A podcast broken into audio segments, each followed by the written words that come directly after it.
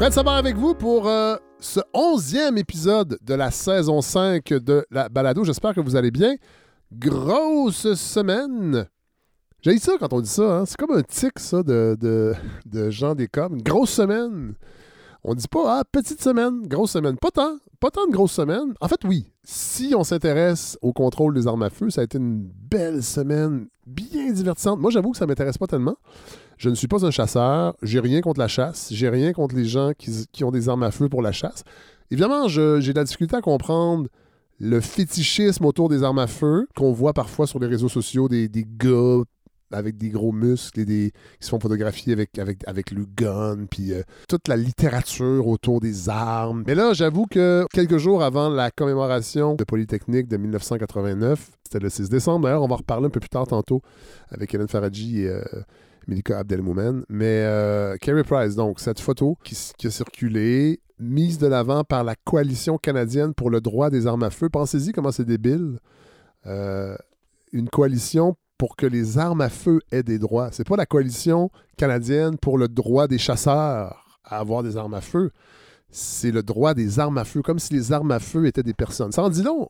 Juste ça, je trouve que ça parle beaucoup sur le niveau de maladie mentale de certaines personnes reliées à la promotion des armes à feu, cette industrie évidemment qui pèse très très très très lourd. Euh, c'est drôle parce que là, les, militants les plus actifs sur les réseaux sociaux nous rappelaient qu'ils se battent pour le droit des autochtones entre autres. Oui, des chasseurs, mais des autochtones à avoir des armes à feu. Puis là, ça Parlez-moi d'une belle récupération. Euh, J'ai l'impression que les gens qui ont des armes à feu se crissent pas mal des Autochtones, à part pour leur en vendre et pour après ça aller pleurnicher quand il y a des euh, litiges euh, dans des pourvoiries pour des droits ancestraux et territoriaux, parce que c'est ça. Sinon, j'ai comme l'impression que ce lobby-là ne s'intéresse pas tellement fondamentalement aux droits des Autochtones, fait que ça me faisait rire qu'ils utilisent ça. Évidemment, le code promotionnel poli qui était utilisé euh, pour avoir un rabais sur des munitions ou des armes, je me rappelle pas exactement, mais c'est un, un rabais qui a été mis de l'avant avec ce code promotionnel-là. C'est franchement dégueulasse. Il n'y a pas d'autre mot pour ça. C'est drôle, j'écoutais euh, euh, Midi Info, je pense que c'est mardi. Il y avait le débat avec Pierre Duchesne et Hélène Buzetti, puis ils parlaient de ça. Euh, puis là, là je, répète, là, je ne suis, pas- au courant du dossier. Je ne sais pas s'ils vont trop loin. Si... Mais ce que je sais, c'est qu'il y a une frilosité des gens qui aiment les armes à feu, qui est un quelconque contrôle, euh, enregistrement. Et on n'est jamais très loin du libertarianisme et du survivalisme et des gens qui trouvent que l'État en fait toujours trop puis qui veulent avoir le... C'est bon. Mais c'est drôle parce que là, il y avait cette discussion-là, donc à Midi Info, euh, et Hélène Buzetti y est allée de cette analogie qui, pour moi, est carrément une fausse équivalente. Je voulais quand même vous la partager. Et donc, il y a des gens qui se sentent euh, ridiculisés dans leur façon d'être. Et je pense que c'est ça qu'il y a beaucoup derrière la photo de Carrie Price. Et entre parenthèses, le gouvernement est pas certain en regardant la photo exactement quel modèle c'est, mais ils sont pas mal certains, disent-ils, que cette arme n'est pas interdite en passant. Oui. mais, mais, mais donc, dans la photo de Carrie Price en, en habit de camouflage, qu'est-ce que ça nous dit essentiellement? C'est, hey, on n'est pas tout du monde qui, pour se divertir, on sirote du kombucha en grignotant du tofu au tamari après une séance de hot yoga. C'est une caricature, évidemment, que je fais. Oui, là. merci Mais- Hélène de nous rappeler que c'est une caricature. Parlez-moi d'une fausse équivalence. Euh, comme si les gens qui se posent des questions sur le fétichisme des, ar- des armes à feu sont tous des gens qui boivent du kombucha et non pas du kombucha et euh, qui mangent du tofu. Et c'est pas du tofu au tamari, c'est, euh, si ma mémoire est bonne, c'est des amandes au tamari, euh, Hélène. Mais c'est, le problème, c'est que les gens qui... Mettons qu'il y a des gens qui s'intéressent à ces choses-là. Il n'y a jamais personne qui est mort accidentellement de recevoir un kombucha dans le visage, même si on le brasse très très fort puis que le, on fait sauter le bouchon bien vite. Là. Puis pour ceux qui boivent du kombucha, vous le savez très bien, il suffit de marcher avec une bouteille de kombucha pour qu'elle s'ouvre d'elle-même, tellement la fermentation est forte, mais on, ça tue pas le kombucha, puis le tofu non plus, puis le tamari non plus. Mais les armes à feu, ça tue. Fait qu'on peut tous entendre que collectivement, qu'on soit chasseur ou non, on a peut-être le droit de s'intéresser à la, libre circulation des armes à feu et que ça n'a pas le même impact que recevoir une motte de tofu d'en face. Voilà. Et deuxièmement, Carey Price, c'est un joueur de hockey qui ne joue plus au hockey, mais qui est toujours payé. Puis dans l'absolu, là, faudrait arrêter de demander l'avis et d'avoir des porte-paroles qui sont des joueurs de hockey ou des joueurs de football. Moi, je suis un fan de la NFL, je, ne suis plus un fan de hockey, mais je suis un fan de la NFL parce qu'ils égaient mes dimanches. J'en ai rien à cirer de leur opinion aux joueurs, puis j'ai pas envie de la savoir parce que la plupart du temps, c'est toujours décevant. Alors, euh, voilà. C'est cette semaine aussi, il y a une autre nouvelle qui a, popé dans les médias, c'est les mini-maisons offerte par euh, Mike Ward euh, pour, euh, entre guillemets, régler l'itinérance à Montréal et au Québec, ben, la moitié sont moisis, il paraît, selon les organismes qui s'en occupent. Je dis pas que c'est la faute de Mike Ward, là. Ne m'écrivez pas pour me dire que, toi, t'en as-tu offert des maisons, mais, mais on se rappelle qu'à l'époque, un, la ville avait refusé, la ville de Montréal, puis il y a des gens, des spécialistes de l'itinérance, qui rappelaient que c'est pas nécessairement la meilleure solution. Mais beaucoup de fans de Mike Ward ont dit Hey, arrêtez, Mike Ward, il est fin, puis regardez comme il le cœur. Mais c'est ça. Il a le cœur sur la main, peut-être, mais il y a aussi le cœur sur la moisissure, visiblement, parce que ces maisons sont moisies. La moitié, en fait, des 25 maisons qu'il a offertes, je pense, sont sont à la Trois-Rivières ou à Victoriaville. Euh, la moitié sont, euh, euh, sont pleines de moisissures.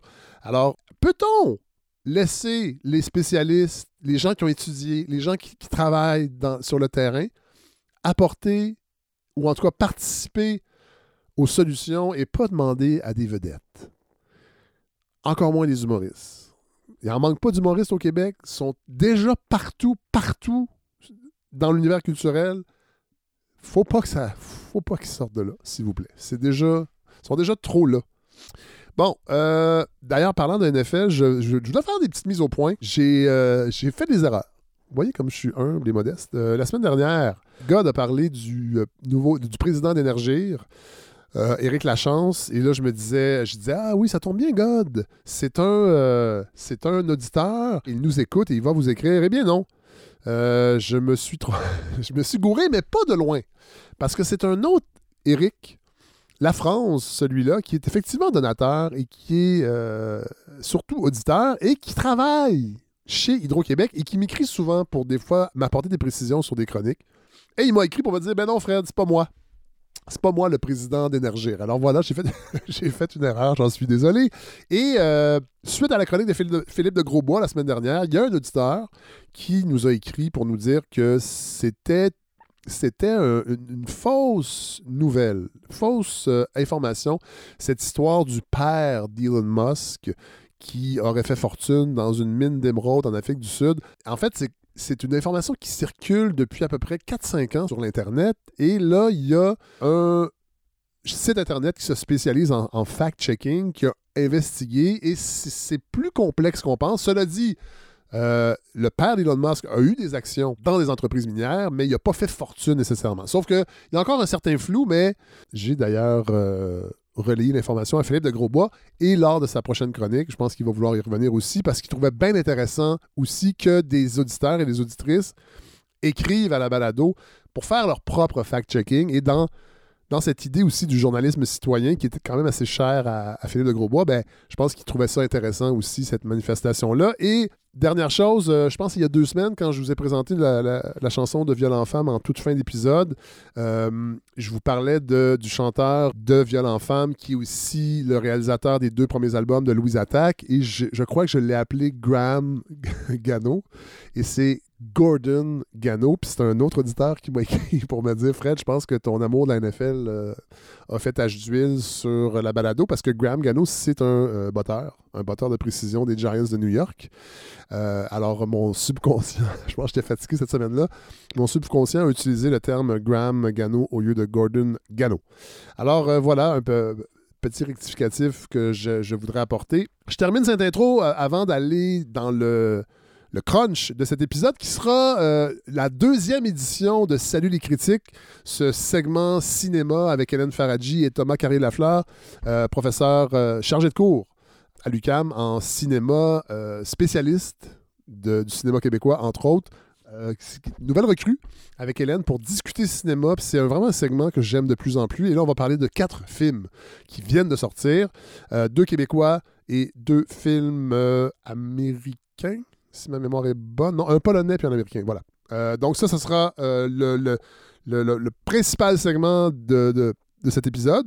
Et à la fin, on va retrouver, en fait, Hélène va rester avec nous, et on va retrouver euh, Abdelmoumen, qui va venir nous présenter euh, le nouveau numéro de Lettres québécoises et qui va nous offrir possiblement le premier scoop de l'histoire de la balado. Je le dis pas.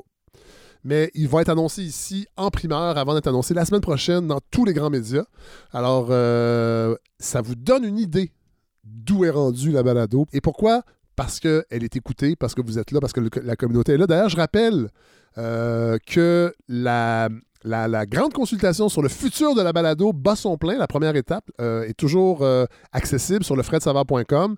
Ceux qui veulent y participer, c'est un petit questionnaire. Dans quelques jours, on va terminer cette première étape et on va ensuite passer à la deuxième étape. Je vous tiendrai au courant, évidemment, mais si vous voulez participer à la première étape, au premier questionnaire, vous allez sur le fredsavoir.com et aussitôt que vous arrivez, en bas à droite, vous cliquez sur Oui, je veux participer à la consultation. Et voilà. Il y a déjà plus de 200 personnes qui se sont inscrites. C'est déjà un succès. Bon, alors euh, on termine avec. Euh, faut que j'en parle de Pierre Fitzgibbons. Je vous ai déjà parlé comment je trouve que ce gouvernement-là est vulgaire. Pas vulgaire dans le sens esticaliste, tabarnak? Vulgaire dans son populisme, vulgaire dans son peu de hauteur autant sur le plan des idées que sur le plan de la prestance en général, la prestance politique. Et là, on a un autre exemple avec Pierre Fitzgibbons qui fait une sixième entorse au code d'éthique. Euh, un ministre ne devrait pas normalement aller à des, activités privées avec des entreprises qui font affaire avec le gouvernement. Et là, on apprend que Pierre Fitzgibbons est allé à la chasse euh, sur une île privée sur le lac Mafremagog. Et euh, Fitzgibbons, évidemment, avec sa gouaille de gros colons millionnaires qui pensent qu'il peut tout faire. Euh, dit ouais ouais ben là euh, la commissaire à l'éthique elle peut bien enquêter. C'est du monde que je connais de, d'avant que j'étais ministre. Ce sont des, connaissances puis euh, c'est ma vie privée. Puis quand je parle de vulgarité c'est ça. C'est, cette incapacité de de se s'élever au-dessus de sa fonction. Ne serait-ce qu'à l'égalité de sa fonction. Et non, non, on fait ce qu'on veut, nous autres, à la CAQ, puis euh, on a une grosse majorité, puis ah ouais, moi, je m'en vais à chasse. Et là, ce qui était d'autant plus divertissant dans cette histoire, si on peut appeler ça du divertissement, c'est qu'il y avait une espèce de mise en scène où ils étaient déguisés. En tout cas, c'est ce que les journaux nous rapportent. Ils étaient déguisés en costume autrichien du 19e siècle, je crois. Alors, c'est d'autant plus. Euh, c'est d'autant plus vulgaire, moi, je trouve. Euh, bon.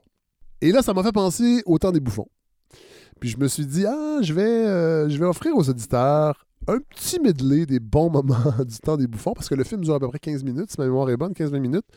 Euh, je ne vous raconterai pas la genèse de ce, de ce film-là de Pierre Falardeau, parce que vous la connaissez peut-être. Puis si vous ne la connaissez pas, vous allez voir comment ça va vous donner le goût de voir le film quand vous allez entendre ce petit medley. Des passages les plus je trouve, pertinents par rapport à cette situation-là avec Pierre Fitzgibbon. Vous allez voir, le langage est très cru. C'est pas du documentaire, là. On est dans l'impressionnisme. C'est juste que des fois, en tant que citoyen, moi, je me sens impuissant. Tu sais, c'est drôle parce qu'on n'arrête pas de parler des woke, puis euh, à chaque semaine paraît un nouveau texte, un nouveau livre sur les woke, le wokisme, puis comment ce wokisme-là, ces militants-là menacent la civilisation occidentale. Puis tu on regarde l'état du réseau de la santé, euh, les hôpitaux euh, pédiatriques qui croulent, qui croulent, pas nécessairement par sous-financement, parce que c'est plus complexe que ça, mais qui croulent parce qu'on a on a, introduit le privé dans les soins de santé depuis 20-30 ans. Puis je pense qu'en grande partie, ça a rendu le réseau dysfonctionnel. On regarde le système d'éducation au public, qui devrait être un système d'éducation de, qualité, mais qu'on laisse péricliter parce qu'on se dit que si les gens ont vraiment l'éducation en cœur, ils vont envoyer leurs enfants privés. C'est pas ça qu'on nous dit, là. C'est pas ça que Bernard Dréville dit comme ministre, mais c'est ça. C'est ça l'idée qui est derrière ça tous ces services. Puis, au fédéral, c'est la même chose. Euh, la perte de filet social, la perte de services. Euh, tu sais, on parle d'effondrement de l'Occident. Ça, ça, ce sont des exemples. Je le répète, c'est pas la militante lesbienne en sociologie qui veut qu'on utilise l'écriture inclusive qui menace l'Occident. C'est tout ce qui se passe de ce qui découle du système économique qui est brisé, qui va faire disparaître une grande partie de la vie sur Terre.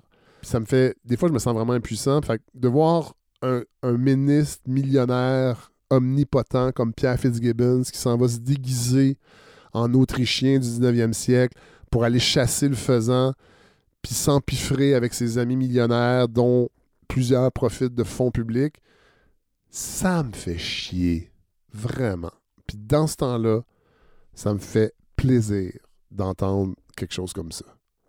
Bon épisode tout le monde. Sont réunis ici ce soir dans cette illustre enceinte des personnalités dont le seul nom évoque assurément la grandeur et l'honorabilité, puisqu'en fait, à cette table, ils sont tous honorables en titre.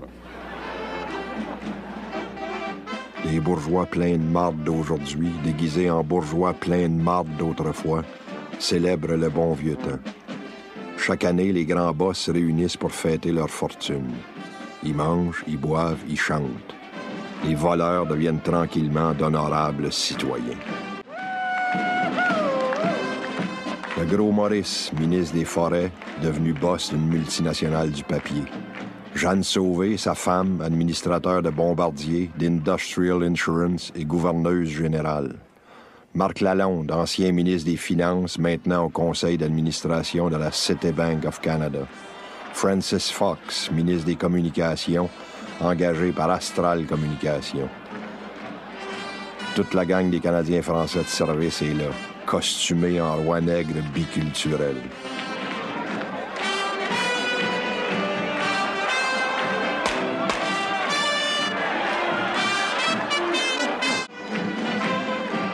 Toute la rapace est là. Des boss puis des femmes de boss. Les barons de la finance, les rois de la pizza congelée, les mafiosos de l'immobilier. Toute la gang des bienfaiteurs de l'humanité. Les charognes à qui on élève des monuments. Les profiteurs qui passent pour des philanthropes. Les pauvres types, amis du régime, déguisés en sénateurs séniles. Les bonnes femmes au cul serré. Les petites plottes qui sucent pour monter jusqu'au top. Les journalistes rampants, habillés en éditorialistes serviles.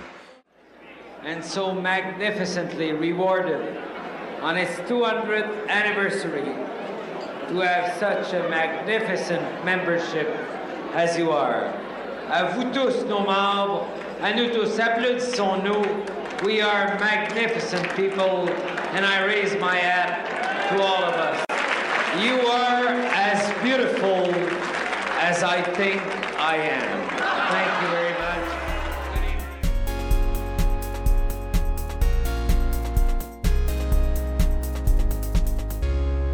Ma mère m'a dit que tu voulais plus venir me garder. Pour vrai, j'ai un peu passé l'âge, Martin. C'est-tu parce qu'elle te payait pas bien? Parce que moi, je peux lui en parler? J'avais décidé de me faire arracher toutes les dents la semaine prochaine et me faire poser un pot dentier.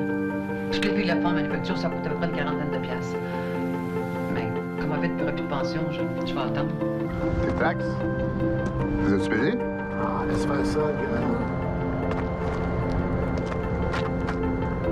Ah, c'est vrai. Vous n'employez pas de taxes, vous autres, hein? Fait qu'on a décidé de se séparer. For good. Pour de bon. Yes, sir. Oui, madame. Madame. Eh oui, deuxième euh, édition de Salut les critiques sur le cinéma avec Hélène Faradji. On l'entend rire. Bonjour allô, Hélène. Allô, Fred. Et on a au bout du fil, si on peut dire ça, au bout, de, au bout de- du téléphone, Thomas Carrier-Lafleur. Bonjour. Bonjour Fred, bonjour Hélène. Encore, encore une fois, vous pouvez pas être avec nous dans nos luxueux studios. Moi, je pense qu'il nous Encore fuit. et toujours. Il nous fuit. Le virus frappe. Bon, aujourd'hui, gros menu. euh, c'est Noël. Ho, ho, ho. Alors, on va parler, entre autres, de 23 décembre. On va com- on- on- en fait, il va y avoir deux films québécois, deux films non québécois. Mhm. On va commencer avec euh, Au Nord-Albanie. On va aller écouter un petit extrait. Félix, Sarah, dites bonjour à Madame Emma. Salut. allô. Dans les yeux, Félix. Ah, sorry. Vous êtes la sœur de Richard? You were Richard's sister. What? non, euh, Richard est mon garçon. C'est mon grand bébé. Mais il est bon pour son vieille maman. Surtout quand elle fait ses grosses. Alors, euh, premier long, euh, oui, premier long métrage. Oui, absolument. De Myriam. Marianne. Marianne Farley. Euh, Hélène, je vais- comme- on va commencer avec vous. C'est- C'est un film attendu? Oui, c'est un film attendu parce que Marianne Farley, ben, elle a fait deux courts-métrages, dont l'un s'est rendu jusqu'aux Oscars, l'autre est quasiment allé jusqu'aux Oscars. Donc, Oui. c'était Frima et Marguerite. Alors, c'est sûr qu'avec ce palmarès-là, on se dit premier long-métrage, attention. Oui. Bah, attention à pas grand-chose, malheureusement. Oh. Attention euh, euh, à un film qui dérange pas. Et c'est à la fois sa qualité et son plus grand défaut. En gros, l'histoire, elle est très très simple. C'est une maman qui décide de prendre la fuite avec sa grande fille Oui. adolescente et son petit garçon. Oui.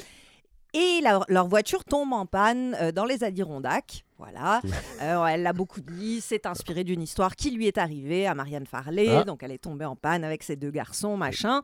Et donc, dans le film, C'est Céline Bonnier qui joue la Céline mère. Bonnier ouais. qui joue la maman, Zénep Blanchette qui joue euh, la jeune fille adolescente. Et la voiture peut pas être réparée rapidement, donc euh, tout, ce beau monde va trouver refuge dans un petit village où ils vont rencontrer le garagiste, sa mère, sa Ouais. sœur, le boulanger, etc. Bon, le, le décor, l'idée du film, le principe est assez intéressant parce que on a cette fameuse route 89 que tout le monde prend pour aller aux États-Unis.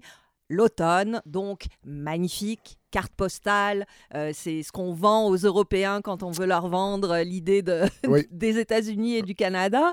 Euh, mais on instille quelque chose qui est de l'ordre de la tension, de la menace, du danger. Donc, sur le principe, c'est pas mal. Ouais. C'est drôle parce qu'on en a parlé la dernière fois. La première, la- la- le, le premier Salut les critiques, Falcon Lake, Oui. jouait un peu. Absolument. Ça, dev- ça devient Mais- un peu, je dirais pas redondant, mais Mais Falcon Lake osait l'atmosphère. Oui. Là, c'est posé au début, Ah. mais ensuite, ça se délite tranquillement euh, avec cette idée phare du film qui est qu'est-ce qu'une mère va faire pour protéger ses enfants? Jusqu'où va-t-elle aller?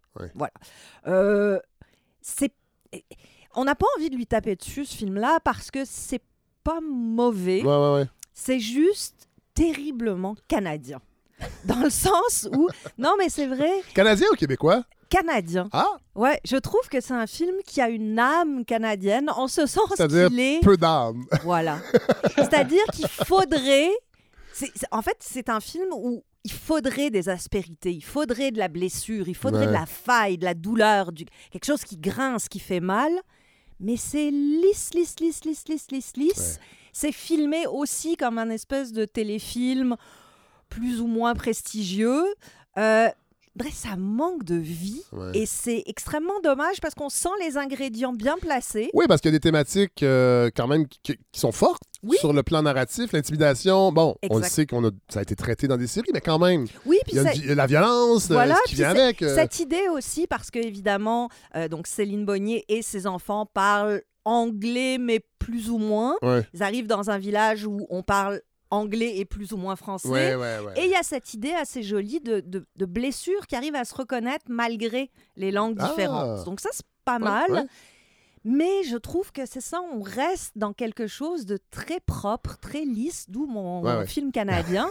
alors que dans ses courts-métrages, ben, je trouve qu'elle avait une façon d'aller dénicher ce qui faisait mal, ce qui faisait peur, ce qui était dangereux, ce qui était menaçant, qui était beaucoup plus présent, beaucoup plus affirmé. C'est malheureusement quelque chose qu'on voit assez souvent. hein. Des gens qui sont très doués en court métrage, qui parviennent dans des mini-récits à taper très Ouais. fort, à être très impressionnants, et quand ils arrivent dans le long, ça se délite un peu. Ah oui. Thomas Carré-Lafleur, euh, est-ce que vous êtes d'accord avec Hélène? Euh, moi, je suis toujours d'accord avec Hélène. Ben non, ben non, ben non. C'est une bonne idée, ça. Euh, oui, je pense que les courts-métrages étaient en effet plus, plus rugueux, euh, dans, le- dans le bon sens du terme, un peu plus généreux pour le spectateur aussi. Ouais. Euh, le terme lisse pour définir le film me semble en effet le, le meilleur parce que de la première minute jusqu'à la dernière, on fait juste glisser sur ces images-là, Mhm. sur ce scénario qui nous est proposé sans, sans réelle possibilité d'y entrer. J'ai pas comment dire, j'ai j'ai pas du tout détesté le film ou quoi que ce soit, mais au mieux, ça me laisse indifférent plus Ouais, plus. ouais. Euh, c'est et je pensais à une phrase euh, et ça, ça a plus ou moins rapport euh, directement avec ce film-là, mais une phrase du cinéaste Denis Côté euh, quand il parle de ses propres films. Mhm. Pour, donc Denis Côté dit qu'il y a d'un côté les films vivants et de l'autre côté les films morts. Ah. Euh, et les films morts, c'est les films, par exemple, comme euh, Curling, qui est pourtant considéré par plusieurs un des meilleurs films de Denis Côté. Et pourquoi est-ce que c'est un, un film mort? Parce que c'est un film où tout est bien scénarisé et le film, finalement, ne fait que rendre en image, avec Ah une certaine tension dramatique, quelque chose qui était prévu d'avance. Et il dit, Denis Côté, que c'est le genre de film que je, je peux revoir 100 fois, mais je vais toujours avoir la même idée Ouais. après le film. Et à l'inverse, un film vivant, ce serait un film comme Carcasse, euh, ou donc Hygiène sociale, ou peut-être les films un peu plus ambitieux et, entre Ouais. guillemets, un- underground de Denis Côté, même si tous ces films le sont Ouais. underground. ouais. Mais, et, et ça, ce sont des films où finalement, on peut les projeter dans une salle devant une centaine de personnes, même si des salles de 100 personnes, ça n'existe plus, là, ou du moins des salles remplies de 100 personnes, et chaque personne va avoir une opinion différente sur le film, va, va être choquée, va rire, va pleurer. Ici, on est presque, je dirais, dans l'absolu du film mort, c'est-à-dire euh, l'idée est loin d'être mauvaise, les, les comédiens, bon, c'est un peu inégal par moment, mais il y a, donc il n'y a rien de catastrophique. La mise en scène, bon, il y a des beaux plans de drone et donc des beaux plans plus aériens. Euh, Il n'y a, y plus- il y a plus de films avec pas de drone. hein. Non, c'est euh, le- ben, ça coûte rien. D'ailleurs, on va en parler tantôt pour C'est- 23 décembre. Oui. C'est probablement les plus belles images, ça vient du drone. OK, on poursuit. Et, ben, et, et- et en fait, c'est bien, on, peut- on- on- on peut faire un petit segment avec euh, un point qui est euh, la, la question de la technologie. Moi, c'est peut-être ce que j'ai le plus aimé dans le film, euh, c'est-à-dire que finalement, oui, ça parle des relations humaines, il y a la question des langues, la question de faire ressurgir euh, des traces du, du passé euh, Mhm. et voir comment les blessures sont ou non guéries. Et finalement, les relations entre les personnages passent presque exclusivement par les technologies. Ah ouais. Euh, Ah. C'est-à-dire, il y a- il y, a le fameux iPod slash iPhone du petit garçon Oui, qui qui traduit, l'utilise oui. pour traduire simultanément, c'est ça, du français à l'anglais. Il y a le robot euh, qui euh, se brise à un moment du film, qui est un jouet. Et, euh, Attention, symbole. Oui, ben, le ben, donc, robot le se film- brise, on comprend que. Voilà.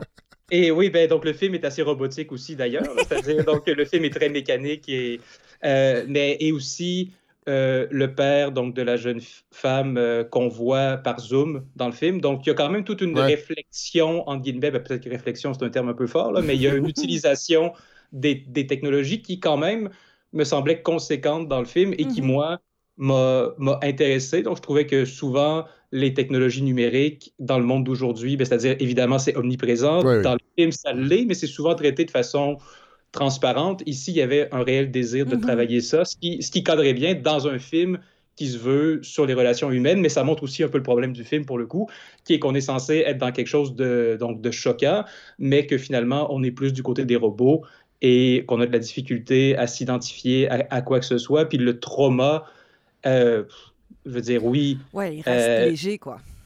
Ouais. ben, c'est ça. Donc, les scènes d'intimidation, d'ailleurs, c'est une parenthèse, mais c'est amusant. Donc, entre les deux actrices, euh, donc, qui sont très proches physiquement, ben, c'est ça, c'est un film pandémie, c'est-à-dire comme la plupart des films dont, dont on parle, ça a été tourné pendant la pandémie, avec beaucoup de restrictions pour les rapprochements, mais les deux comédiennes euh, étaient colocataires, donc Ah. pouvaient, donc pouvaient jouer des scènes plus Voilà.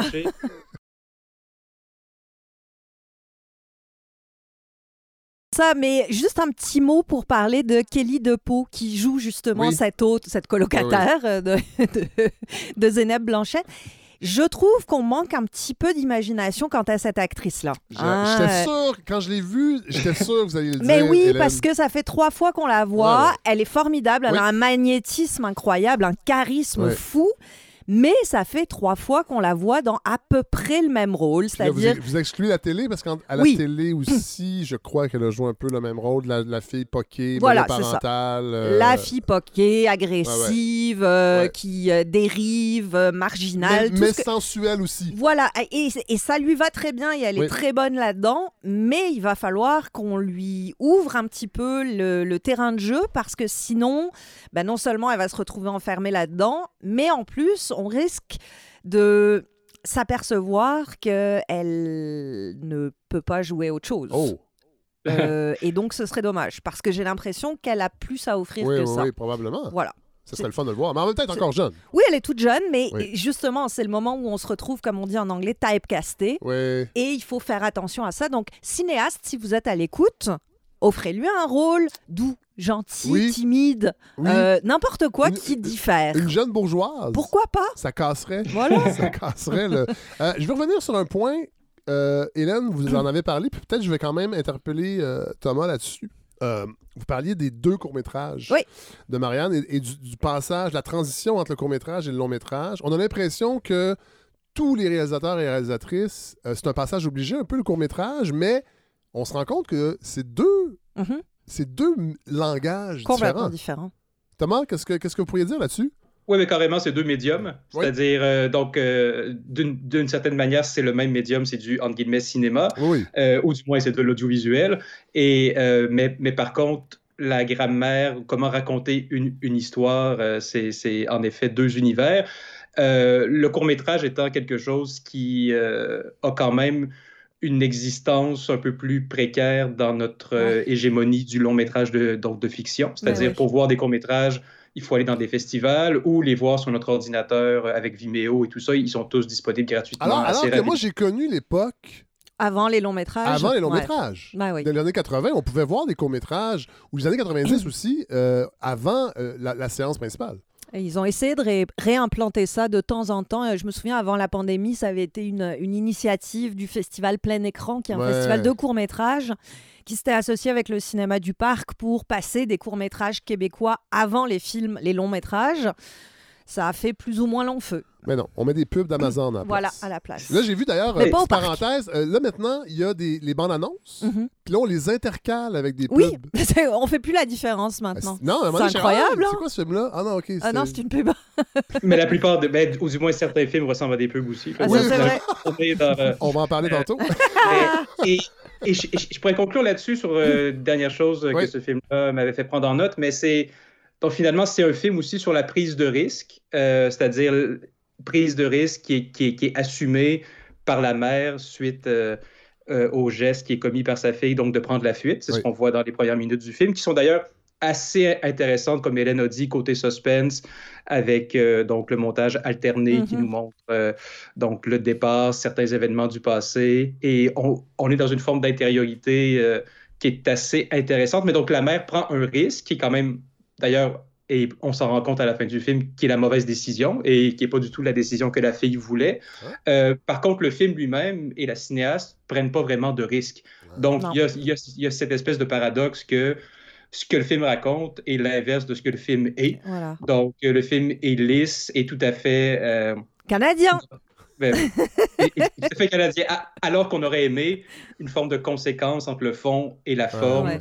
Où tout à coup, ben, un film sur une prise de risque se, se traduit par une prise de risque dans le film lui-même, c'est-à-dire pas, obligé de faire euh, comme, euh, je sais pas, Herzog avec l'escarado et monter. J'aime ça que vous Ouais. citiez Herzog et Denis Côté pour parler de- au nord d'Albanie. Je trouve ça Ouais, ben, fabuleux. on se refait pas. euh, Je trouve ça fabuleux. C'est pour on a les références qu'on a. Mais c'est ça qu'on aime. Ouais. Mais voilà, donc, euh, euh, film, film léché, film bien écrit, mais presque trop bien écrit, donc Ouais. sans bien son défaut. Et ensuite, euh, est-ce qu'on peut le recommander? C'est-à-dire, bon, ben, en même temps, c'est pas notre, notre boulot de recommander Non, ou non, non. non, non, on en discute. C'est Ouais. ça. Mais je pense que c'est ce que tout le monde trouve dans le film. Et si quelqu'un a été bouleversé par ce film-là, ben, je serais, je serais content d'entendre le témoignage et peut-être que Pareillement. ma, ma lunette n'est pas bonne, mais euh, donc j'ai vu beaucoup de films et, et celui-là, voilà, me, je pense qu'on va l'oublier assez rapidement. Ouais. Euh, on, on- on y va avec le prochain? Allez, on y va.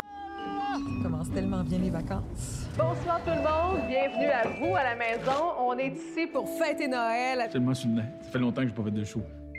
T'aurais pu m'avertir d'avance, là, ça va faire des restants. là. Je sais bien que ça finit toujours en chicane avec ta famille. Non. Je vais aller nous couper un beau sapin. Euh, les filles, ils, ben, ils préfèrent pas avoir de sapin de Noël. Moi, je m'en vais couper un sapin, là, puis c'est tout. Ça fait un mois qu'on passe ensemble pour ta promo, puis tu m'as pas parlé d'un gars. Ça pourrait être Monsieur Magie de Noël. As-tu quelque chose en dessous? Enlève-le, montre un peu de peau, puis tu vas voir s'il te regarde. Bon. euh, vous êtes déjà découragé, Fred. alors, 23 décembre, Ouais. film euh, écrit par Enza Desjardins, Ouais. réalisé par Myriam Bouchard. Bouchard, qui avait Mhm. réalisé aussi euh, Ligne de fuite. Ligne de fuite. Ouais. Lui, je l'ai vu.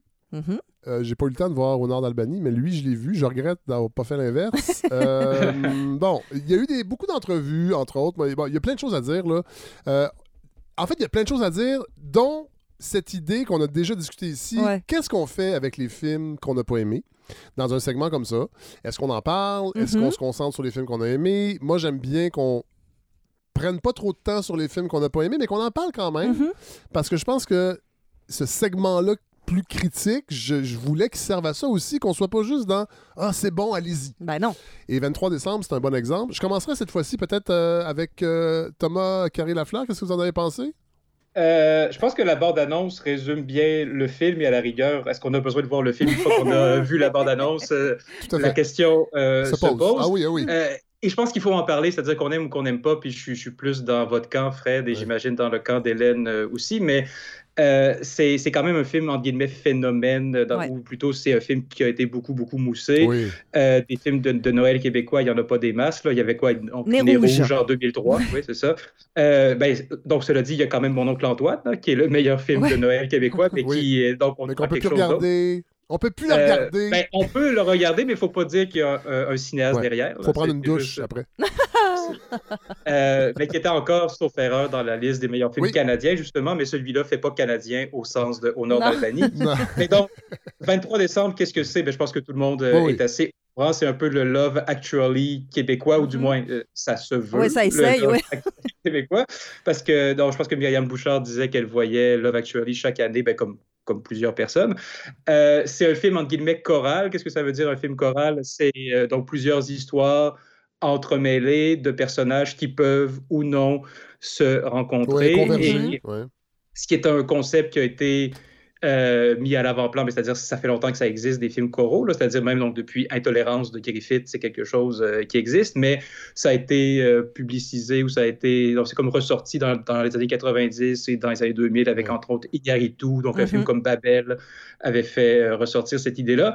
Ici, est-ce que c'est réellement un film choral? Encore une fois, je ne veux pas juste euh, casser du sucre sur tous les aspects de 23 décembre, mais c'est-à-dire le, le côté choral. Non, parce qu'on finirait par avoir le diabète. Ah, c'est bon. Euh, mais donc, le côté choral n'est pas poussé Non, non, non, jusqu'à- non, euh, donc très loin. C'est-à-dire, finalement, on se retrouve très, très rapidement euh, et les liens entre les personnages sont, sont assez euh, faibles. Et c'est-à-dire, ils sont tous très, très proches, finalement. Donc, il n'y a pas vraiment d'histoire qui est, donc, qui est très far out ou qui, donc, qui est très éloignée du reste. Euh, est-ce que, moi, ce que j'ai envie de te demander, est-ce que c'est un film moralisateur, finalement? Mhm. Euh, Bonne parce question, que oui. C'est donc des films de Noël, d'accord, ça peut donc ça doit se terminer bien, ça j'ai aucun problème, c'est-à-dire j'ai aucun problème avec les happy end de toute façon dans les films parce que derrière les bons happy end, il y a toujours une forme de, de, de, de- de- donc de noirceur qu'on retrouve et un vrai happy end Ouais. euh, à, à 100%, ça n'existe pas sauf dans les moins bons films.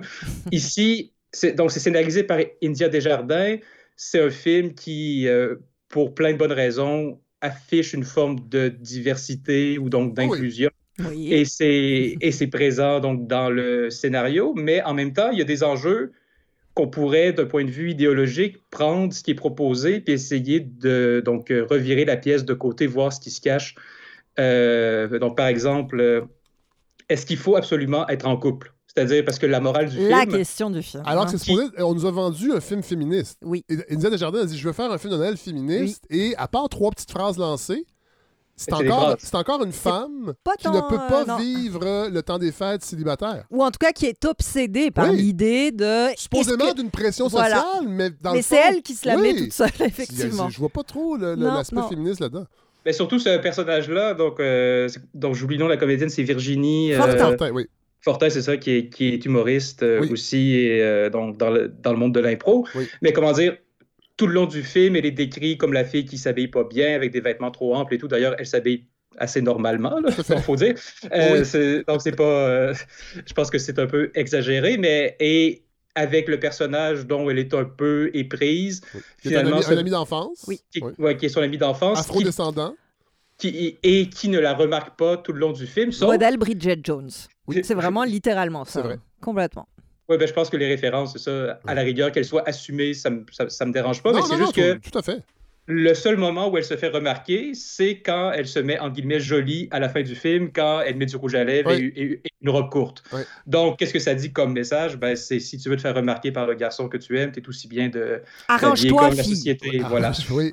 Et même chose pour le personnage de Bianca Gervais, qui joue euh, donc la gérante de l'hôtel au euh, Château Frontenac, et qui nous est présenté d'emblée comme quelqu'un qui vit une forme de pression, son patron la menace de la renvoyer donc, le jour de Noël, et euh, elle, euh, elle euh, fait état de tout ce qu'elle doit endurer en tant que femme, donc euh, avec le machisme et donc le fait qu'elle se fait contrôler par des hommes. Mais qu'est-ce qu'elle fait durant tout le film? Ben, elle joue à la patronne. Donc finalement, elle, elle est juste le boss qui se promène durant tout le film et qui donne des ordres. Donc à la rigueur, elle reproduit la chose dont fait. elle est victime. Et on pourrait sortir. Mais au moins, au moins. Thomas, au moins, elle est lesbienne. C'est vrai. Et elle, a, elle, a- elle- elle- elle entretient une relation qui est finie, mais qui va peut-être reprendre avec euh, Christine Beaulieu. Euh, ça serait le fun éventuellement, les couples. c'est- Évidemment, c'est nouveau là, qu'on Mhm. voit des couples lesbiens. euh, mais ça serait le fun que ce soit des couples, euh, pas nécessairement toujours deux jolies comédiennes. Moi, je sais que c'est peut-être un mauvais commentaire, Hélène, mais Non, non, mais vous avez raison. C'est qu'à un moment donné, on glamourise beaucoup Ouais. aussi l'homosexualité pour qu'elle devienne. Euh, comment passe dire? mieux, on Oui, c'est ça, pour que ce soit acceptable Ouais. par monsieur et madame tout le monde, qui est littéralement le public Ah oui. visé par ce film. oui, oui. hein. C'est- C'est- c'est- Moi, je, je me sentais, je me suis pas senti visé. Mais parlons-en de ça. Qu'est-ce qui vous a dérangé là-dedans Ben, Il y a euh, beaucoup Hélène? de choses qui m'ont dérangée. En fait, en voyant ce film, je me suis posé deux questions. D'abord, la première, qui est, qui est sérieuse. euh, comment ça se fait, effectivement, qu'au Québec, on a si peu de films de Noël, Ouais. alors que le Québec est un pays d'hiver et est un pays marqué par une tradition catholique extrêmement forte. Oui. Donc Noël devrait être au cœur de certaines préoccupations euh, cinématographiques ou artistiques, ce qu'il n'est pas. Oui, Donc vrai. pourquoi, je ne sais pas trop. Il y, a eu, il y a eu le Martien de Noël. Il y a eu le Martien de Noël, il y a eu Nez Rouge, euh, Mon oncle Antoine. Moi, j'ai pensé à Crazy, qui me semble le film assez définitif sur Noël, sur ce que c'est que Noël. Ouais, ouais, ouais. C'est-à-dire un moment où on se retrouve forcé d'être dans une famille qui n'est pas forcément l'endroit où on rêve d'être. C'est drôle, mais j'ai pas réalisé ça qu'effectivement, tu sais, même dans les ploufs, Mhm. il ah, il y a- je pense qu'on parle jamais de Noël. Je sais pas pourquoi. pu. On a, Un on film a, si familial. On a, on a quelque chose, on a une relation euh, très particulière. Et là, dans ce film-là, au contraire, on essaye d'embrasser Noël comme si c'était l'événement numéro un de la vie des Québécois et Québécoises. Ouais, ouais, ouais. Ce qui me semble pas tout à fait vrai ailleurs. Non, Bon. Deuxième question qui est peut-être un peu moins sérieuse, mais tout de même. Euh, combien a donné le château Frontenac Ah pour oui. euh, ce film-là Parce Oui. que Et Ricardo. c'est- et Ricardo parce que honnêtement c'est surtout une infopub pour ce château-là Ah, qui est au cœur de l'intrigue chorale. Oui. hein. c'est là que tout le monde se retrouve, ça se croise, ça se Et décroise. c'est très, euh, là, je dois dire, il y a quelque chose de très bourgeois aussi dans le traitement, parce que quand les gens arrivent, tu sais, bon, là, on, on dira pas toute l'intrigue, là, mais tu sais, il y a, y y des gens qui passent pas une belle nuit de Noël, Non. et là, qui arrivent au château, et là, Et évidemment, tout ce luxe Mais oui. Embaume et embaume les cœurs, et là, finalement, beau, ils hein? retrouvent la magie, parce que c'est tellement beau, les lumières, le luxe. Et ça m'a frappé cet aspect-là parce Ouais. que en termes de mise en scène, c'est le seul lieu qui est filmé comme une carte postale. Ouais. Donc vous parliez des drones, Ouais, ouais. effectivement, on a des beaux plans sur le château Frontenac. Dès que le château Frontenac apparaît, c'est scintillant, lumineux, euh, c'est comme un, un beau papier cadeau, euh, plein de rubans, etc. Mais dès qu'on est ailleurs, c'est blafard. Ouais, ouais, ouais. Je ne sais pas pourquoi la lumière est franchement moche. Oui. Ce qui est un problème pour un film de Noël. Parce qu'un film de Noël, non mais c'est vrai, Oui. c'est censé être réconfortant, c'est censé être émouvant, c'est censé être drôle, c'est censé être peut-être espiègle, tonique, ce Oui. que vous voulez. Mais là, pour moi, dans ce film, au-delà même de ce que ça dit, il manque deux ingrédients fondamentaux qui sont le rythme. Oui. C'est en fait, on parlait de petites scènes chorales, machin, mais c'est pire que des petites scènes, c'est un assemblage. C'est comme s'il un avait assemblage de sketchs. c'est comme s'il n'y avait pas eu de montage dans ce film-là. c'est très étrange. bon point. Oui. Euh, ça, ça avance de l'un à l'autre sans qu'il y ait de lien organique ou cohérent entre tout ça. Donc ça manque de rythme et ça manque de comédie. Ah oui. Parce que comédie romantique, il y a quand même le mot comédie. Et ça tombe à plat. Ah, tous les gags ou presque. J'ai les- rarement vu ça. C'est assez, c'est assez désespérant. Et donc, ça donne le sentiment d'un film qui ben, s'écrase comme un, un- un soufflé qui sort du four et qu'on n'a pas, pendant lequel on a ouvert la porte 20 fois alors Ouais. qu'il faut pas. non, mais c'est Ouais. c'est assez terrible de se dire un film de Noël qui est censé être réjouissant et on en sort plutôt déprimé, plutôt triste, avec bien sûr cette scène hein, de- dont on va parler euh, quelques minutes parce que quand même ça vaut la peine qu'on s'y Oui. s'y arrête. Oui. Tout à l'heure je vous disais c'est le film pour Monsieur et Madame Tout le Monde, Ouais, ouais. mais il y a une scène qui est faite pour parler du Québec d'aujourd'hui, qui est celle où euh, Michel Barrette se retrouve dans une ambulance parce qu'il a fait un accident cardiaque. À Charlevoix, puis là, il faut qu'il aille- il faut qu'il soit soigné à Québec. Donc là déjà, il n'y a pas d'hôpitaux, hein, voilà, bon. euh, mais surtout, l'infirmière qui va s'occuper de lui, l'ambulancière, pardon, eh ben, elle est voilée. C'est Inès Talby, ancienne collaboratrice de la balado pour ceux qui écoutent On la salue. J'avais une pensée pour Voilà. elle. On a une- moi aussi. oui. Parce qu'évidemment, Michel Barrette joue le bon Québécois, Canadien, Français. Pas hargneux, mais qui, Bah, qui, qui questionne. Oui, hein, qui- est-ce que je peux refuser d'avoir des soins?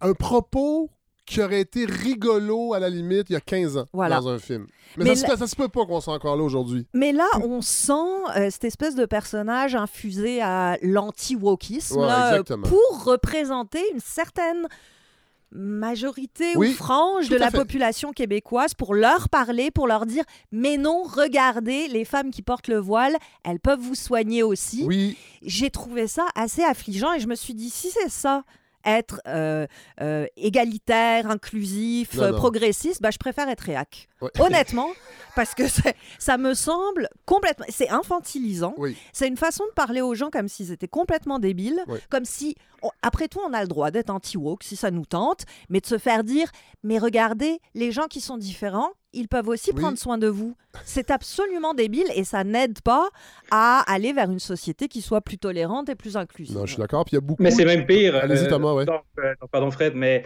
c'est-à-dire, à la fin du film, on retrouve l'ambulancière qui, qui finalement arrive à se libérer Oui. pour fêter Noël alors qu'elle semblait dire qu'elle aura rarement le temps de le faire.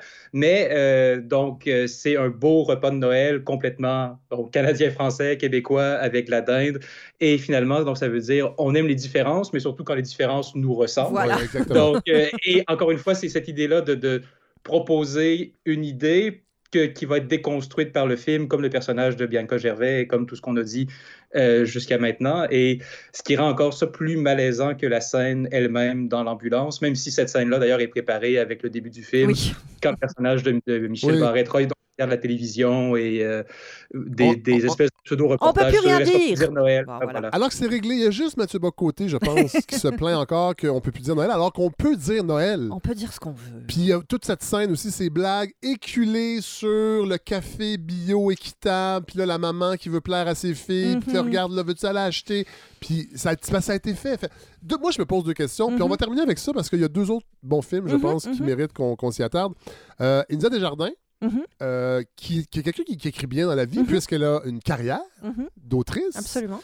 On va encore que passer à de- d'écrire des livres euh, jeunesse ou adolescent et de passer à l'écriture d'un scénario d'un long chose. métrage, c'est une marche qui est très grande. Absolument. Puis je pense aussi que quand on écrit pour un public plus jeune, euh, on a tendance peut-être à faire certains raccourcis. Ouais. Euh, C'est-à-dire que, et dans la forme et sur le fond, on va avoir tendance à aplanir certaines idées, à ne pas trop aller dans certaines complexités du monde moderne pour qu'un public plus jeune puisse euh, absorber toutes ces choses-là et éventuellement développer euh, certaines euh, façons de penser.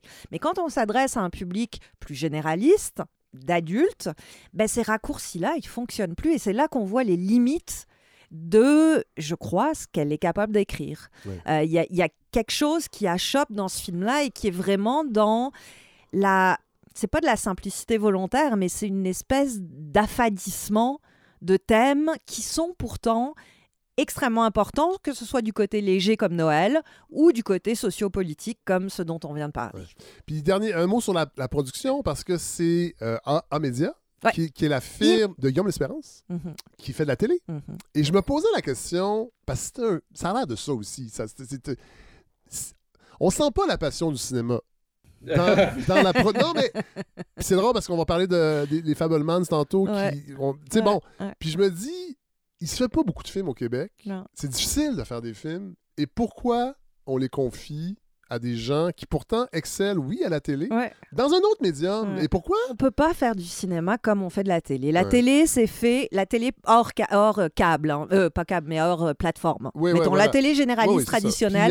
Puis, euh, Guillaume L'Espérance, c'est lui qui est derrière le bye-bye. Voilà. euh, tout le monde en parle. Bonsoir, bonsoir. Bon, la Et il le fait très bien parce qu'il a compris quelque chose, c'est que dans cette télé traditionnelle, on cherche le plus petit dénominateur commun. Donc on essaye de s'adresser au, au nombre le plus large pour que toute la famille soit devant la télé, puisse rire ensemble. Il y a un côté très familial, très rassembleur. Sauf qu'au cinéma, on ne peut pas faire ça. Au cinéma, on a besoin d'avoir un angle, on a besoin d'avoir un point de vue et on a besoin de gratter là où ça fait mal pour développer une personnalité. Et c'est le problème un peu de ce 23 décembre, c'est qu'à force de vouloir plaire à tout le monde ou s'adresser au plus grand nombre, ben, il finit par diluer sa personnalité et à plus dire grand-chose ou à le dire de façon très maladroite. Et en plus, c'est pas parce que nous sommes des cinéphiles militants ou quoi que ce soit qu'on est en train de dire des choses comme ça. C'est-à-dire, suffit de regarder un peu les critiques euh, sur euh, 23 décembre pour se rendre compte que l'opinion euh, est, est assez bof. Donc, finalement, sur ce film, même dans les critiques euh, donc, généralistes. Et euh, sur le scénario d'India Desjardins, je pense qu'elle a dit que ce serait son seul film. Donc, pourquoi pas. Euh, et, mais je reviens juste sur un dernier point et ça. Et ça boucle la boucle peut-être sur l'idée de, de- de qualité cinématographique. Hélène a mis le doigt, c'est-à-dire, à la rigueur, ne pas rire, c'est pas la fin du monde. C'est-à-dire, moi, personnellement, je ris pas souvent au cinéma. Est-ce que ça rit dans vos salles à vous? Moi, dans la mienne, pas du tout. Pas tant. D'ailleurs, donc, dans la mienne, il y avait Michel Bergeron, euh, ce qui a- ajoutait donc au casting Ah, euh, euh, All-Star euh, Ben ouais. donc, du film.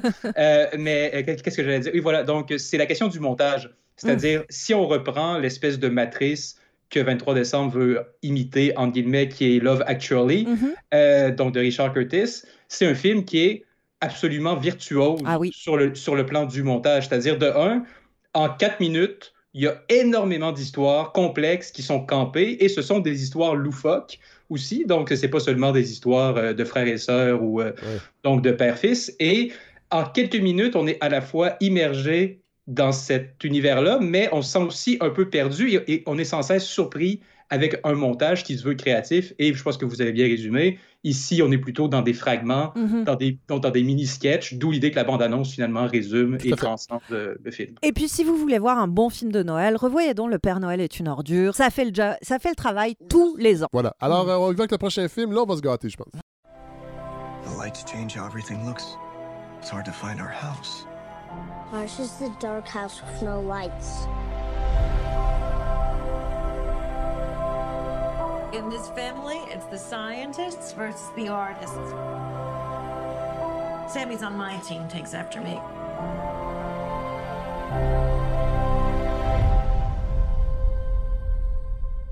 What kind of movie are we gonna make? Ah, The Fablemans de Steven Spielberg. J'ai pensé à vous, Hélène, quand je suis allé voir le film. Je me suis dit, je pense qu'Hélène a sûrement beaucoup aimé Mais, ça. Hélène- aussi, mais Hélène a tellement aimé ce film. C'est un film qui. Ça ça m'a pris dans. ses- C'est un film qui m'a pris dans ses bras. Oui. Qui, m'a serré fort, qui m'a fait du bien, qui m'a enchanté du début à la fin. Et j'étais.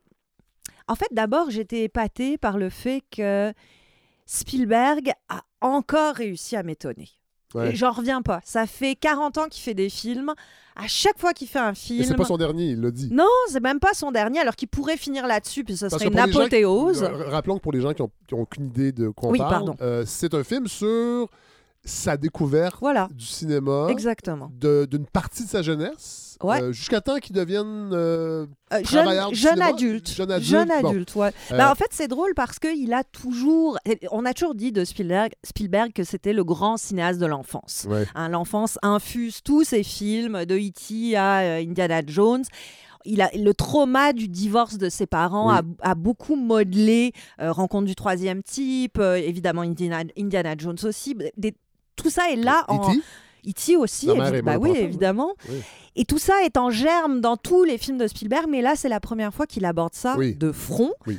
En. Euh.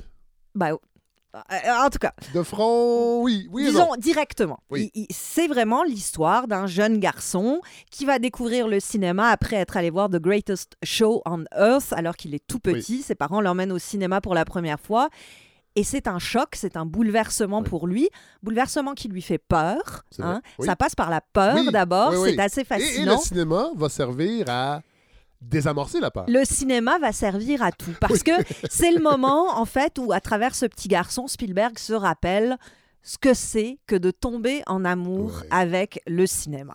Et ce que j'adore de ce film-là, c'est l'intelligence de l'amour parce que ça pourrait être cucu. hein. Ça pourrait être Oh, j'aime le cinéma, regardez comme c'est rose.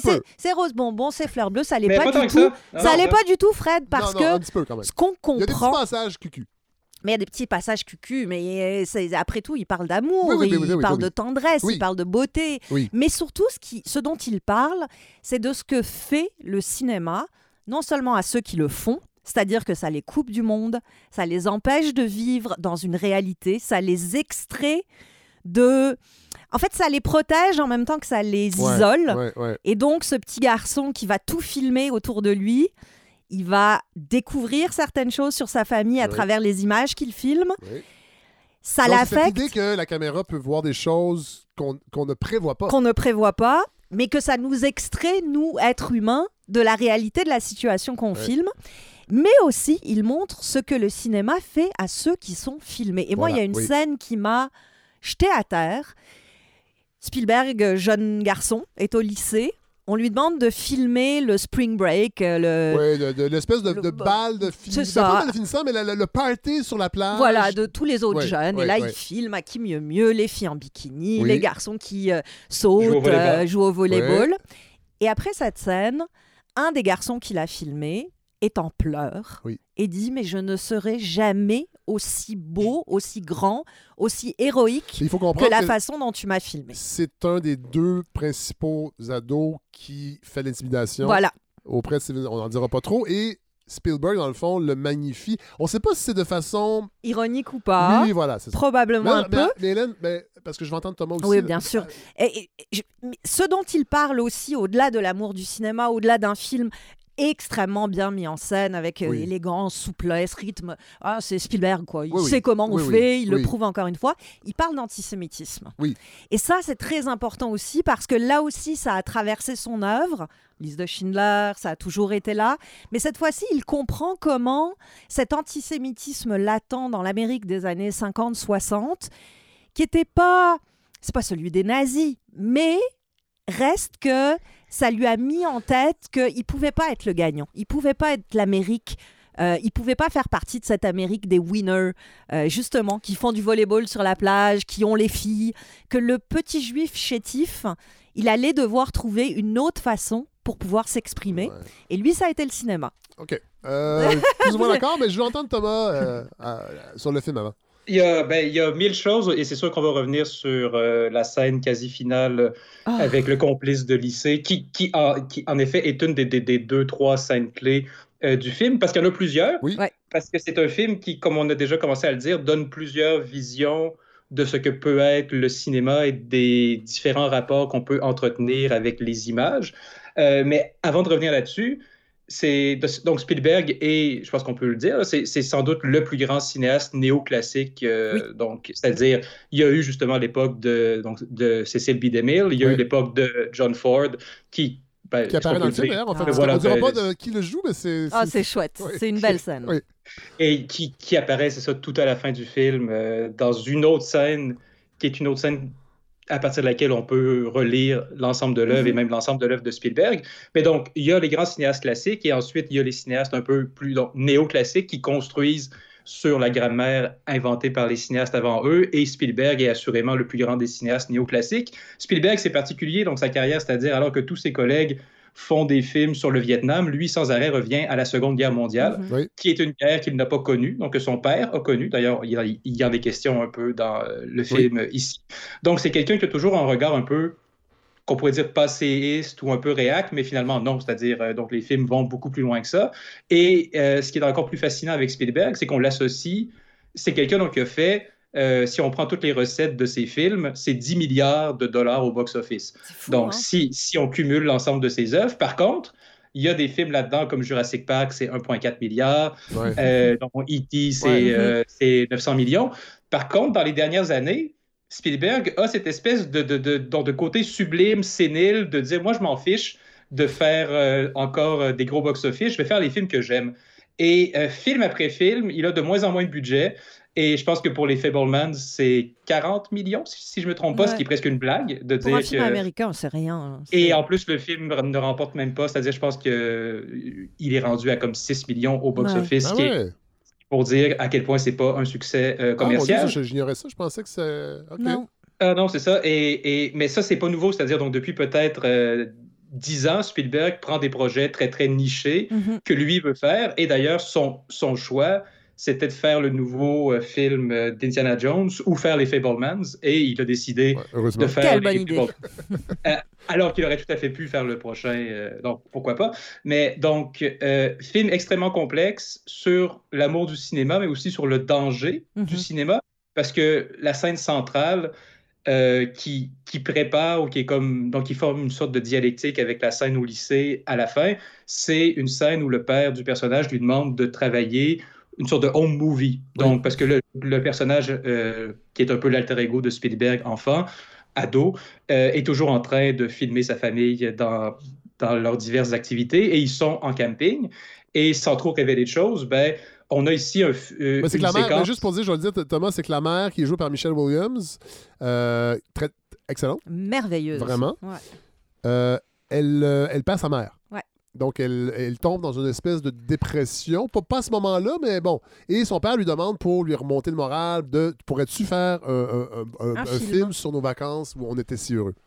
Et lui, il veut pas parce qu'il prépare son, son western, euh, son, son film sur la Deuxième Guerre mondiale avec des amis. Et finalement, le fait. Et, Et là, il a- avait raison de ne pas vouloir. Voilà, il y a un élément de.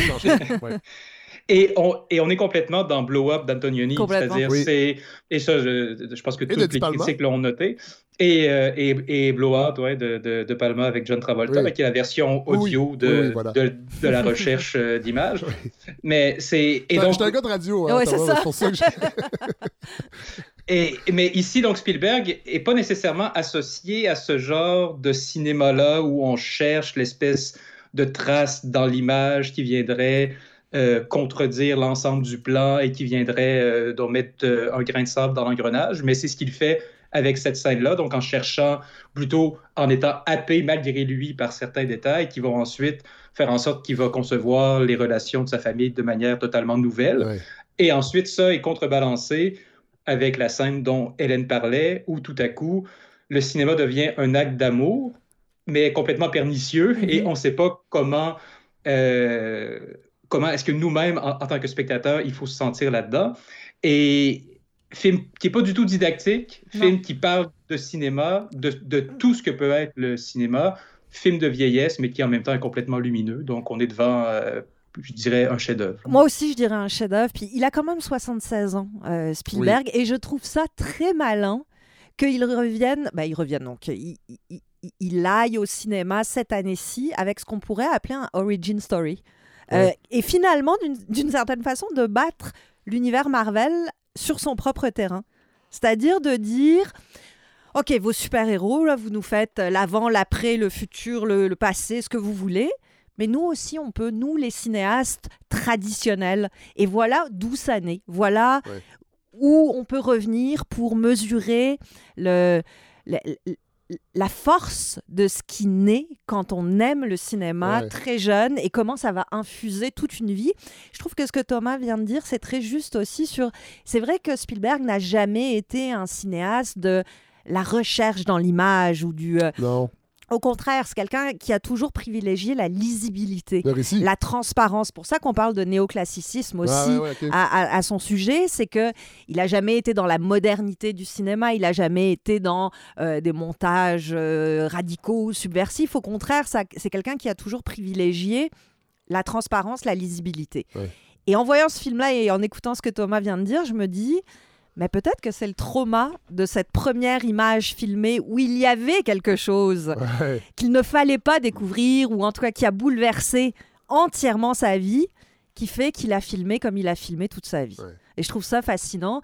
Vraiment, si vous avez un film à avoir euh, Oui, oui, ça, je suis ce, temps des fêtes, Oui. allez voir ce film-là. C'est un film incroyablement chaleureux. Oui, c'est un cinéaste de légende qui dit au cinéma qu'il l'aime, Mais- c'est là, pour le coup, c'est inclusif. Oui. C'est-à-dire qu'on est, on est inclus dans cet Et amour-là. c'est même, je trouve, les, les- c'est les moments les plus intéressants. Mhm. Euh, tout, tout ce qui concerne la découverte du cinéma, comment fonctionne le cinéma, qu'est-ce qu'il va faire avec le cinéma, l'art aussi, quand son, son grand-oncle, Boris, euh, vient à la maison par surprise et se rend compte, dans le fond, que il y a une filiation artistique avec quelqu'un de sa famille, c'est important parce qu'il est, un peu dans le doute. Son père lui dit Bon, c'est un hobby, il va falloir que tu fasses quelque chose de ta vie. Moi, j'ai quand même trouvé que c'était un peu long. On aurait vrai, pu resserrer un peu, c'est 2h, 2h31. 2h30, ouais. Et Spielberg étant Spielberg, j'aurais aimé que ça soit moins sur le plan du film en lui-même. Je trouve que, oui, il parle de son enfance, mais en Mhm. même temps, il en, il en parle pas. C'est drôle parce que quand, on, quand, quand sa, sa mère et son père annoncent qu'ils vont divorcer, Ouais. évidemment, ses sœurs sont... Et, et lui, lui est un peu... Prend pas de... Il y, a des, il y a de l'émotion, puis il n'y en a pas, et il s'imagine filmer la scène Mhm. comme si le cinéma permettait aussi de, de une, sorte, une sorte d'anesthésie aussi des émotions. Ben oui, Et absolument. tout le film, tu sais, les, le- le- tout- tous les, les scènes au lycée, c'est, je trouvais qu'il y avait quelque chose d'impersonnel dans le traitement, alors que, et oui, c'est de l'antisémitisme qui vit, mais c'est la seule place dans le film où il en vit, il en Mhm. Ouais. vit pas à Phoenix, il en vit Non. pas. Fait que je trouve pas que l'antisémitisme était si présent. Et là, il arrive, paf, on sait que ça existe. Mais je trouve qu'il y avait quelque chose de lisse, comme, comme si on voulait, il voulait pas totalement plonger Peut-être. dans son enfance tout en voulant en parler. Mais je pense qu'il il, il tourne autour du trauma qu'a été son Ouais. enfance, puis de cette fameuse image qu'il n'aurait pas dû filmer, et dont il se sent probablement responsable d'une Ouais, certaine façon. C'est comme si, quand on filme, on fait exister. Oui. Et donc, quand on fait exister, ben, ça a des conséquences dans la vraie vie. Et je pense, puis là, euh, on va faire un peu de psychopathe, mais qui doit se sentir responsable de Oui, ce qui est arrivé. Tout à fait. Et probablement à 76 ans, quand on revient là-dessus, je ne sais pas euh, combien de thérapies il a fait, euh, Monsieur Spielberg, mais probablement qu'il y a aussi quelque chose où on, on se dit ah c'est un peu de ma faute tout ça, et donc, Donc- on le garde un peu à distance parce que c'est trop douloureux. Ouais. J'imagine. Et en hein. même temps, c'est le cinéma qui a dévoilé. C'est un gros élément déclencheur. Je, je suis comme obligé de m'y donner à fond. C'est ça. Peut-être.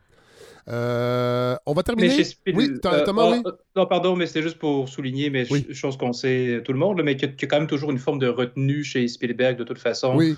Que ce soit, donc même dans ses films les plus touchants, c'est pas un cinéaste qui est, qui est tape à l'œil et euh, c'est pas un film autobiographique justement qui voudrait révéler des sales petits secrets, même si c'est ce qu'il fait, mais de manière tellement inclusive et généreuse, mais c'est-à-dire il aurait pu aller sûrement beaucoup plus loin sur certains enjeux, mais euh, je voudrais pas spoiler la fin du film, mais juste parce que c'est quand même vraiment intéressant aussi sur la méthode Spielberg, c'est-à-dire à la fin, on, on est rendu au moment où Spielberg commence sa carrière officielle de réalisateur. D'ailleurs, il a commencé par la télé et Ouais. non pas par le cinéma. Il a, il a d'ailleurs réalisé un épisode de Colombo, si jamais Oui. ça vous intéresse, Ah! Euh, et euh, qui, qui, qui ressemble à un film de Spielberg avec le mouvement de la caméra, avec la mobilité. Moi, ce que j'ai toujours le plus aimé chez Spielberg, c'est les scènes d'intérieur et les scènes de quotidien, Mhm. plus que les scènes à grand déploiement avec euh, donc euh, les brontosaures dans Jurassic Park ou tout ça. Je trouve que c'est un des cinéastes qui filme le mieux le quotidien, le Mm. banal, et c'est les scènes que je préfère chez Ouais. Spielberg. Donc, euh, donc deux heures et demie de ça, c'est parfait.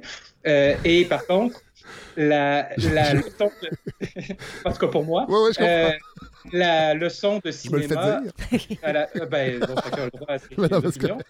Et, et c'est la même chose pour moi pour Hitchcock, c'est-à-dire ce que je préfère chez Hitchcock, c'est les scènes où les gens prennent un verre ou euh, Ouais. Ouais, donc ouais. des scènes qui sont pleines de tension, mais qui n'ont pas du tout le côté course-poursuite Ouais, euh, ouais, ouais. ailleurs. Mais bref, à la fin du film, il y a euh, John Ford qui est joué en effet par. euh, c'est- Non, c'est- faut pas le dire, faut pas le dire. faut pas le c'est quand même un très bon choix, Oui. mais euh, qui donne une, une micro-leçon extrêmement ambiguë L'horizon, Euh, l'horizon. de, de mise en scène, c'est Oh. ça. Donc, euh, et la leçon, c'est quoi? Ben, je pense qu'on peut même le dire, c'est pas la fin du monde, mais c'est euh, lorsqu'on regarde un, un tableau ou une image de manière générale, le contenu de l'image est pas finalement ce qui est le plus important, c'est une, c'est une vraie leçon de mise en scène. C'est-à-dire que, que le pouvoir émotionnel de l'image vient. Est-ce qu'on choisit de montrer beaucoup de ciel ou presque pas de ciel? Ouais. Comment on place la caméra? Et c'est un film qui finalement là-dessus est un vrai art poétique de mise en scène et, euh, ah, et, et- et- et- et qui n'est pas du tout, puis je pense qu'il faut le répéter une dernière fois, qui n'est pas du tout Ah, le cinéma c'est beau, donc c'est ma famille, c'est ma vie, C'est ça, il y, a, il y a quand même quelque chose de grinchant puis qu'il faut garder en tête euh, que c'est magnifique et merveilleux. Il n'y a, pas eu un- mais il y a pas eu un film Et dangereux. Euh, sur l'amour du cinéma qui, qui vient de sortir aussi, qui est peut-être moins réussi. Ouais, ben Armageddon Time, euh, Armageddon Time. On va parler un petit peu, pas de- trop, de- parce que je veux qu'on parle du prochain de film. James aussi. Gray, qui est peut-être un des cinéastes les plus mésestimés euh, de- de- du cinéma mondial. Lui aussi très classique, peut-être pas néoclassique, mais classique, qui a fait du film noir, de la comédie romantique, du film d'aventure, du drame, de la science-fiction, et qui là revient donc sur son enfance dans les années 80. Il est un petit garçon juif, là aussi, euh, dans le sont Queens. partout. Sont partout. Je sais, je sais, c'est terrible. Oh là là. En tout cas, il va à l'école pri- il va à l'école publique où il a un, un- un ami afro-américain avec qui vont faire les 400 coups et les parents sont dévastés et donc décident de l'envoyer à l'école privée, une école privée qui est dirigée par un certain Fred Trump. Ah, Ha. ah mon Dieu. Ha! Euh, récit d'initiation euh, très mélancolique, qui là aussi revient sur un cinéaste qui revient sur son enfance, mais pas pour dire voilà ce qui s'est comment voilà la matrice de ma carrière, de mon amour, de, de ma générosité, mais plutôt voilà la matrice de ce qui aujourd'hui divise tant les États-Unis. Comment l'injustice, comment l'indignité, comment le pouvoir de l'argent, né dans ces années 80, font qu'aujourd'hui... C'est le, début du néolibéralisme. Voilà. Font qu'aujourd'hui, ben, l'Amérique est à feu et à sang, ou presque. Et euh, James Gray regarde ça avec une forme, oui, de mélancolie, mais surtout d'amertume, Ah, qui rend le film évidemment beaucoup moins chaleureux et Ouais. agréable que celui de Spielberg. C'est moins doudoune. C'est beaucoup moins doudoune. Ceci dit, c'est un film que j'ai envie de revoir. Euh, à- à- à- plus, plus au calme, plus euh, en, en y réfléchissant, parce que j'ai l'impression que c'est un film qui dit des choses importantes sur l'origine de nos divisions et de nos malheurs aujourd'hui. Euh, et comme d'habitude, c'est un film qui va passer dans le beurre parce que tout le cinéma de James Gray passe dans le beurre, mais qui pourtant euh, est un espèce de- une, une espèce de piqûre de rappel. C'est ça, qui est pas très agréable, qui est moins réussi que celle de Spielberg, et qui a une visée sociopolitique peut-être plus, plus profonde et plus douloureuse. Thomas? Euh, film éminemment politique, alors que Spielberg, en effet, euh, évite ça euh, avec sa pudeur habituelle. Euh, C'est-à-dire, non, donc non pas qu'il ne fait pas de film politique, Spielberg, mais celui-là, oui. euh, lorsqu'il choisit de faire une autobiographie, entre guillemets, euh, la politique est esquivée alors qu'elle est au premier plan du film de James Gray, qui est un cinéaste euh, en effet un peu niché, c'est-à-dire euh, qui a plus de succès sûrement en France qu'aux États-Unis, Mm. euh, et qui pourtant est un cinéaste très américain, dans, donc dans tous ses thèmes, dans ses références aussi. Dans les dernières années, il s'était aventuré plus du côté du film de genre, avec un film de science-fiction, donc un film d'exploration, d'aventure, et là, il revient à ses premières amours, mais en ajoutant un côté autobiographique qui n'était pas là nécessairement dans ses, euh, dans ses premiers films qui formaient une trilogie jusqu'à We Own the Night en, en quoi 2007-2008, qui est un de ses euh, plus beaux films. Euh, Hélène a parlé des 400 coups, donc euh, le film de Truffaut, qui est une des références matricielles de, de James Gray, et c'est vraiment son film. donc c'est vraiment son 400 coups, ou ses 400 coups. Il y a même une scène qui est reprise avec, avec le vol de l'ordinateur qui Ah ouais. reprend Ah ouais. le vol de la caisse enregistreuse dans les 400 coups. Euh, la fin du film aussi, c'est-à-dire avec Jean-Pierre Léo qui se détourne du groupe et la caméra le suit. Bon, c'est- ça n'a pas le même impact peut-être chez Gray, mais il y a cette idée-là de juste quitter le groupe et de disparaître euh, dans le hors-champ. Euh, très, très beau film. C'est le résumé de ma carrière. de disparaître dans le hors-champ, mais c'est... Quitter le groupe? Je pense que c'est Godard qui disait que ce sont les marges qui tiennent la page. Là. Donc, Ah, ouais, euh, le- ouais, euh, les marges et le hors-champ, ça, donc ça demeure important pour faire tenir euh, ce, qui est, ce, qui est, ce qui est au centre. Euh, moi, j'ai lu des critiques, entre autres celle de Positif, où il disait que c'est son film le plus ouvertement proustien. Bof, j'étais Oh pas, non, euh, ça non. Je Bah pense que c'était, je pense, je pense que c'est parce que le, c'est le centième de la mort de Proust que. Ouais, c'est ça. Ouais, J'ai ouais. comme un lien pense un peu. euh, dans une critique. C'est pas c'est ça donc c'est pas proustien c'est euh, c'est autobiographique certes c'est politique beaucoup c'est un peu un film en demi-teinte aussi. C'est pas peut-être aussi percutant que ça aurait pu l'être, même s'il y a des scènes extrêmement percutantes. Mhm. C'est pas le, le meilleur film de James Gray, à mon sens, mais ça fait partie de cette vague, et même Spielberg en parlait pour euh, Les Fablemans, de c'est finalement un film COVID, c'est-à-dire c'est la Ah COVID ouais, ouais. Avec le bouleversement que ça a provoqué. Est-ce qu'il va y avoir une suite ou non au Et cinéma? il y en a de- qui reviennent vers l'amour, il y en a qui reviennent vers d'où vient notre souffrance. Mais vous parlez de film COVID, c'est intéressant parce que moi, quand j'ai vu les, les Fablemans, c'était un mardi soir Mhm. et on était. euh, c'était au quartier latin. Mhm. Gros cinéma quand même. On était six. Aïe, aïe, aïe. Ouais. Fait que oui, l'amour du cinéma, mais on se demande si c'est un médium en déclin, mais on, on parlera pas de ça parce que c'est une question qui revient souvent. Je veux terminer avec un, un film euh, qui nous amène quand même ailleurs.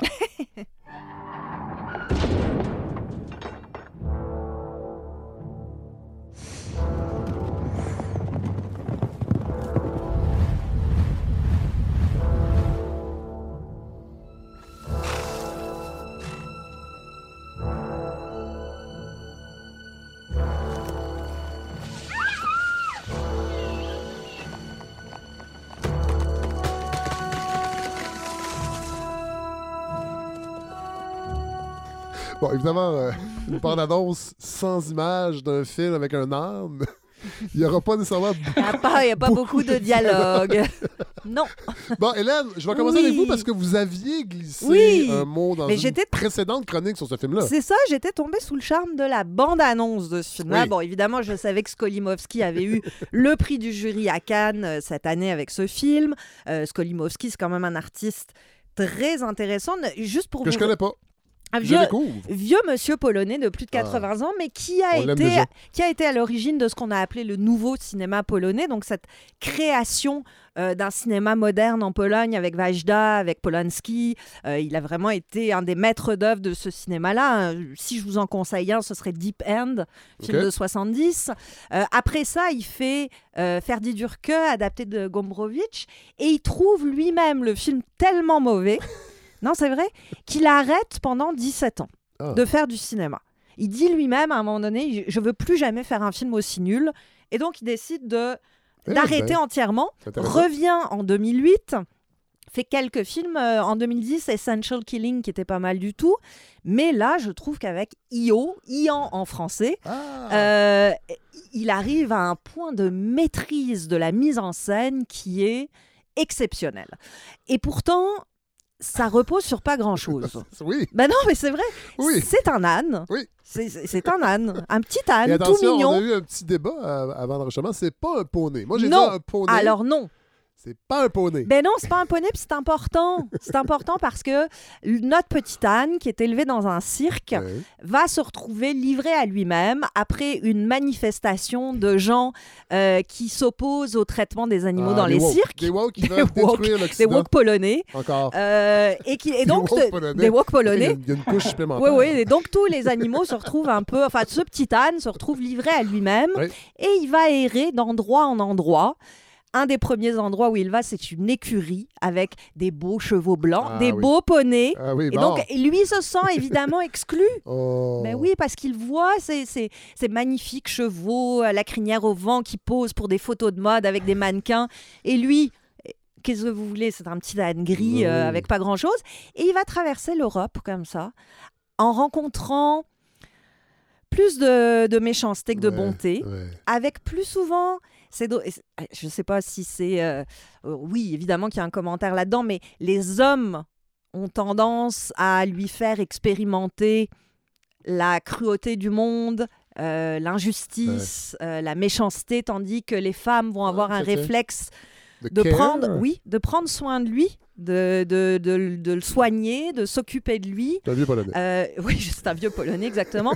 bon, jusqu'à une rencontre avec un prêtre italien, enfin, un, un genre de malfrat prêtre, c'est pas très clair, et Isabelle Huppert, qui débarque là-dedans contre toute attente. C'est et c'est un fait. Déjà, moi, je pensais pas qu'il était possible de ressentir de l'empathie pour un âne. Déjà, ça m'a surpris. Mais en plus, d'être capable de voir le monde à travers les yeux d'un âne. Ah et c'est même- extraordinaire. D'abord, bon, pour la petite histoire, je crois qu'il y a eu trois ânes qui ont été utilisés euh, pour le film. Mais chacun de ces ânes a, a dans le regard, ou en tout cas dans la façon dont Skolimowski le filme, une, une expressivité Ouais. qui est inouïe. Et dans la bande-annonce, on le voit. Moi, j'avais les larmes aux yeux en, fou. en regardant la, la bande-annonce. C'est fou qu'on puisse avoir Et ce c'était pas des allergies. sentiment. Non, des ça. allergies. C'était pas des allergies, c'était des émotions. Mais ce petit âne nous parle. Oui. Il a des yeux qui nous parlent et, et, et Skolimowski met ça en scène de façon vraiment magistrale avec en plus un espèce d'exercice de style. Bon, on entendait la musique Oui. qui est très importante dans Ouais. le film, dans la bande-annonce en particulier. dans Les Fablemans aussi, on n'en a pas parlé, mais la trame vrai. sonore est hallucinante. Et, et là aussi, dans EO, elle est vraiment, ouais. elle soutient le film. Alors, elle va du plus lyrique jusqu'au plus inquiétant. Il y a des moments euh, à la- à la- à la- au piano électrique, on dirait du Carpenter. C'est complètement fou. On est dans, dans le film d'horreur. Euh, la mise en scène, mais qui se refuse rien. Là aussi, un homme de plus de 80 ans qui se fait plaisir. Alors, ça, il y a des filtres de couleurs, des effets kaléidoscopiques, des ralentis, du fisheye, euh, des plongées, des contre-plongées. mais un vrai film. Un vrai film, mais pas gratuit, Ouais. pas pour faire du style, mais plutôt pour toujours dire le monde, dire les joies du monde, dire les dangers du monde. Et dire aussi, je crois, la misanthropie d'un homme de Euh, 80 ans. euh, qui... Ah ouais, je vais l'aimer, ce film-là. Bah oui, c'est sûr. euh, mais une misanthropie qui est assez méritée, en fait. hein, Oui. Quand on regarde l'humanité qui est mise en scène dans ce film-là, Ouais. on se dit, oui, effectivement, euh, pff, on n'a pas de quoi être fier. Thomas Garry Lafleur. Avez-vous aimé ça? Euh, Ah oui, beaucoup. Mais, euh, mais moi, c'est pas la première fois, puis je suis sûr qu'Hélène non plus, en fait, que j'ai été ému par un âne au cinéma, c'est-à-dire Bon, Balthazar, vu- oui, Voilà. bon, bon, bon. Donc, mais, euh, ben, oui, donc, Balthazar, qui- donc, qui- c'est ça, c'est parce Au que hasard, Balthazar. Au hasard, Balthazar, de Robert Bresson 1966. ouais. et a inspiré Yo. Oui, on le dit. Moi, j'y crois pas trop. Bon, OK. Je, OK. je pense que c'est. ah, Oui, il y a un âne, Oui. mais au-delà de ça. Oui. euh, Les critiques, Ben- les critiques disent n'importe quoi. Hein. Complètement. Faut pas l'oublier. Mais ben, en tout cas, je pourrais me faire l'avocat de l'âne ou du diable, je sais pas quoi, mais c'est-à-dire, c'est, c'est- donc euh, le film de Bresson, donc 1966, euh, qui, est, qui est donc la même année donc que Pierrot le Fou, et c'est, quand même Mhm. un film euh, un peu un, un peu bizarre dans le contexte de la France de la fin des, des années 60, là, c'est-à-dire alors qu'on est proche de mai 68, lui fait un film avec un âne ouais. qui, qui est trimballé de famille en famille et qui est l'espèce de témoin de ce que l'humanité a de plus beau et surtout de plus laid. Donc, euh, c'est-à-dire formellement, évidemment, c'est Ouais, ça, on film est à 1000, complètement- Ben, Bresson, c'est- c'est dans la retenue, c'est un film en noir et blanc, qui n'a pas beaucoup de plans. Je pense qu'il y a plus de plans dans 5 minutes de Vous dites retenue, que- moi je dis austérité. Mais bon, hein, on joue sur Oui. les mots. Ah ben d'accord, donc Spielberg euh, aurait de la retenue et Bresson, ben, c'est-à-dire Bresson, c'est- casser le fait qu'un comédien est un comédien en, en lui faisant répéter 500 fois la même réplique pour qu'il devienne un vrai robot.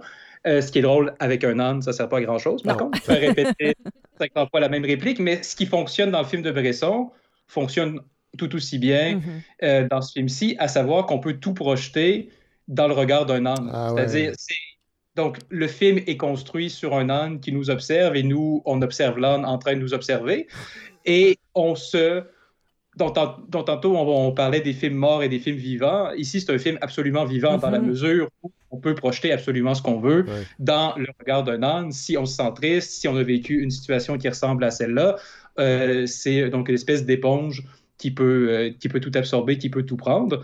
Euh, le film est, est surprenant dès ses premières minutes, c'est-à-dire avec euh, l'ouverture stroboscopique qui, qui nous amène dans une mise en scène très éclatée, qui ne sera pas comme ça tout le film, mais qui revient à différents moments. Ça peut s'expliquer de façon, entre guillemets, naturelle, dans, dans la mesure où comment un âne voit le monde moderne, j'imagine que pour lui, ça va vite. là. Donc, euh, le film nous, nous amène dans cette espèce de vitesse et de stroboscopie constante, mais ça cadre très bien aussi avec euh, l'esthétique du film, qui pour le coup est un vrai film par fragments, Ouais. qui s'assume, c'est-à-dire non pas comme 23 décembre, qui se veut Ouais, mal monté, tout simplement. Oui, euh, c'est ça.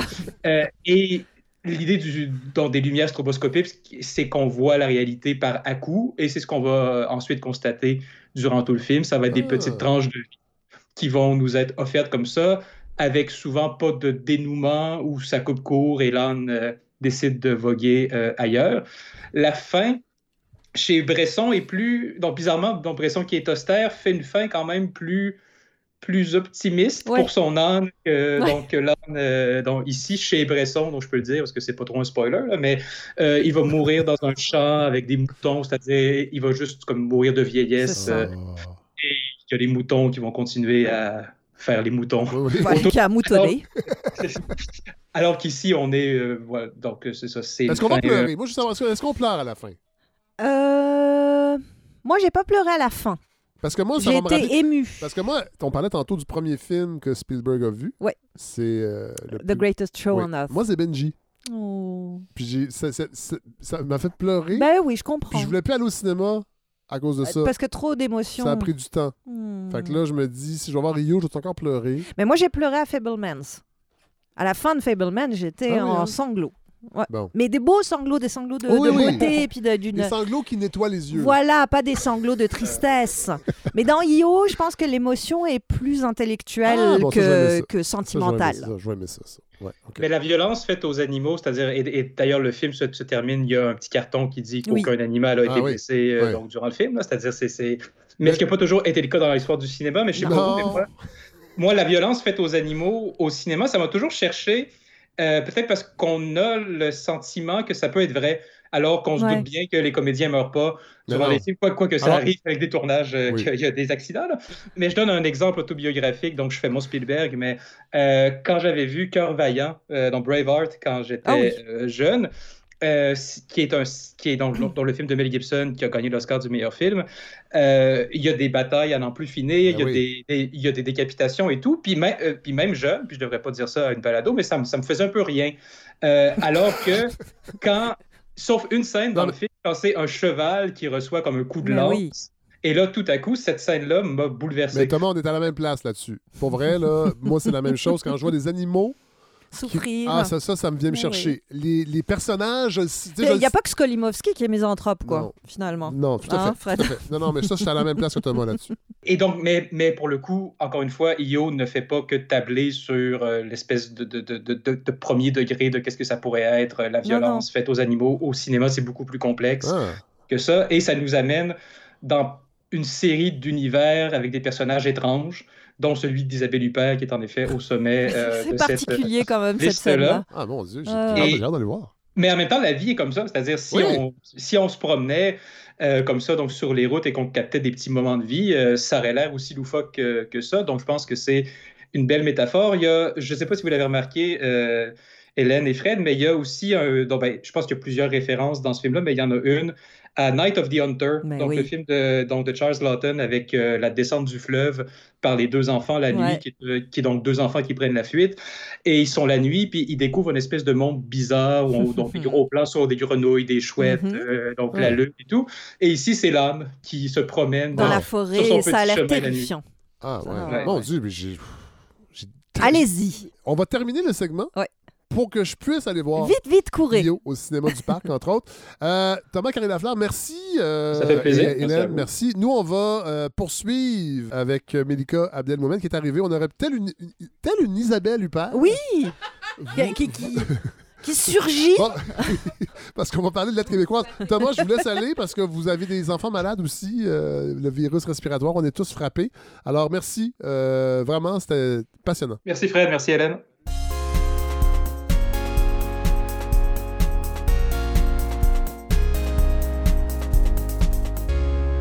Vous auriez pu embarquer, mais là, je savais pas trop. Votre, votre... Êtes-vous cinéphile? Oui, mais euh, ces temps-ci, j'ai manqué de temps, donc j'ai Ben, été plus comprends. euh, bibliophile dernièrement. Mais je connais James Gray parce que ben, j'ai découvert James Gray en vivant en France. Ben Il oui, était voilà. très respecté Ah. là-bas. C'est fou. J'étais allée voir We Own the Night, c'était le truc à aller voir. Mais c'est parce Oui. que les Français ont une fascination pour le cinéma américain. Ouais. Et je pense que James Gray tape exactement Mhm. dans cette fascination-là. Mais ce qui est très particulier, c'est que moi, je me... depuis qu'il est arrivé dans le monde du cinéma, je me suis toujours dit, ce type-là va gagner toutes les palmes Mhm. d'or. Ah ouais, hein? Et jamais. Rien, rien, rien. Mhm. Alors que c'est le pays, je pense, où Eh il pourrait ben. gagner Ouais. quelque chose. Mais ça n'arrivera probablement jamais. Bon, là, Mélika Abdelmomen, Oui. vous êtes ici parce que vous venez présenter le nouveau numéro de Yes. Lettres québécoises. Oui! Qui est tout chaud. En librairie depuis le 6 décembre. Voilà. Voilà. Voilà. Date. euh, D'ailleurs, j'ai remarqué une chose. Je sais pas, euh, j'en profite pendant que vous êtes Oui. là. Mais j'ai remarqué que les gars qui parlent du 6 décembre Mhm. parlent d'eux. Alors que là, je vais pas faire. C'est pas une enquête sociologique, mais j'ai remarqué que les femmes, souvent, se contentait de mettre le nom des victimes. Oui. Ben, parce que les femmes ont, je pense, sur cet événement, un regard qui est collectif. C'est-à-dire que Ouais. ce qu'elles ont vécu, on aurait toutes pu le vivre. Oui. Ouais. Alors que les hommes, ben, c'est plus individuel la réaction face à ça, Ah, j'ai l'impression. Ouais. Ouais, c'est une belle analyse. Ben, c'est pas une critique, là. Je veux pas, mais oui, tu sais, j'ai remarqué, sûr. moi, en tout cas, je, je me rappelle, et là, ça m'a fait réfléchir ici. Mm, mm, mm. C'était aussi, en fait, les, les gars qui prennent souvent le crachoir ça se peut. pour tout et pour rien. Mais c'est vrai que je me souviens, moi, d'une époque où on, on disait beaucoup, nous, les femmes, euh, où on était quand ça s'est passé. Mais c'était p- peut-être il y a, il y a quelques temps. là, Peut-être Ouais. qu'on est passé à une autre Parce que étape là, de, il y avait une sobriété de la réflexion et du Ouais, deuil. ouais, Ouais, ouais. Bon. Mais tout ça pour dire que tout ça me fait réaliser que c'est le 7 que l'être québécoise Bon. est sorti. Je viens de penser à ça. je suis mélangée dans mes jours de la semaine parce qu'il y, a- il y a aussi des problèmes de virus euh, Oui, dans ma famille. ben, je tout le monde a des problèmes de virus. Nouveau numéro? Nouveau numéro, oui, Ouais. euh, avec un dossier sur Maxime Raymond Bock. Étonnant. Étonnant que ce soit sur lui ou étonnant dossier? Non, étonnant. pas qu'il ne le méritait pas, mais en Mm, fait, mm. pourquoi lui? Parce que euh, j'avais l'impression j'ai l'impression qu'il est encore jeune. Ah, il est jeune. C'est-à-dire Pour que déjà, le principe euh, chez l'aide québécoise, c'est autant faire découvrir des personnes, en guillemets, jeunes, donc Oui. qui ont moins d'œuvres à leur actif, que rendre hommage à des personnes établies. Donc, lui, il est dans la... Non, parce qu'il y a des gens qui peuvent avoir écrit plein de livres puis être jeunes. Oui. Mais bref, donc, Maxime Raymond Bock, c'est quelqu'un que- moi, je lis depuis longtemps. Oui. Euh, et j'ai rencontré celui qui co-dirige le dossier avec moi, David Bélanger, au cours d'une émission littéraire où on avait été invités tous les deux à parler de Morel, bien avant que Morel se mette à être euh, Qui est son lauréat de toutes sortes de choses, euh, peu après sa parution, qui est son dernier Oui. roman. En fait, son dernier livre, mais son premier roman, puisqu'avant, Ah c'était oui, des vrai, nouvelles et des oui. novellas. Donc, c'est quelqu'un que- dont je trouvais qu'il était vraiment à surveiller. J'ai réalisé, en parlant avec David Bélanger, que c'était la même chose pour lui, puis plusieurs personnes, donc, dont les, des gens qui ont écrit dans le dossier. Euh, et donc, on a eu l'idée de faire un dossier sur lui, euh, à la fois dans l'esprit donc de faire découvrir quelqu'un qui devrait peut-être être mieux connu, et aussi le côté... Mais c'est quelqu'un euh, qui recherche pas. pas du tout. Ben, je sais pas, C'est vous, ça, ben, on a- vous- vous lirez sa, son lu. autoportrait. Oui, je l'ai lu, c'est ça, c'est pour ça que ça, son autoportrait où il y a un mélange d'humilité, Oui. de malaise. Mm. Et ce qui est intéressant chez Maxime Raymond Bock, c'est qu'il force euh, à se poser des questions sur ce que c'est qu'écrire, pourquoi on écrit, Oui. pour qui on écrit. Et il nous force à penser à ce que je pense on est beaucoup à partager, c'est qu'on veut partager, justement. Oui. Euh, plus qu'avoir des prix, être connu, ce qui fait qu'on cherche la reconnaissance, c'est en fait le désir de partager, Oui. de pas être seul. Oui. Euh, et donc, lui, il force à remettre ça au premier plan dans un dossier d'une revue qui participe de tout ce système-là, d'où mon édito où je parle vraiment, où là, je jette une sorte de pavé dans la mare, mais c'est un truc que je pense depuis longtemps, mais que Maxime m'a donné le courage d'écrire, euh, qui est euh, de notre système méritocratique Oui. au- dans le milieu littéraire, Tout à fait. où le succès peut coïncider avec le talent, mais Pas toujours. pas toujours, pas. ou c'est-à-dire qu'on peut avoir énormément de talent et rester dans l'ombre longtemps. Oui.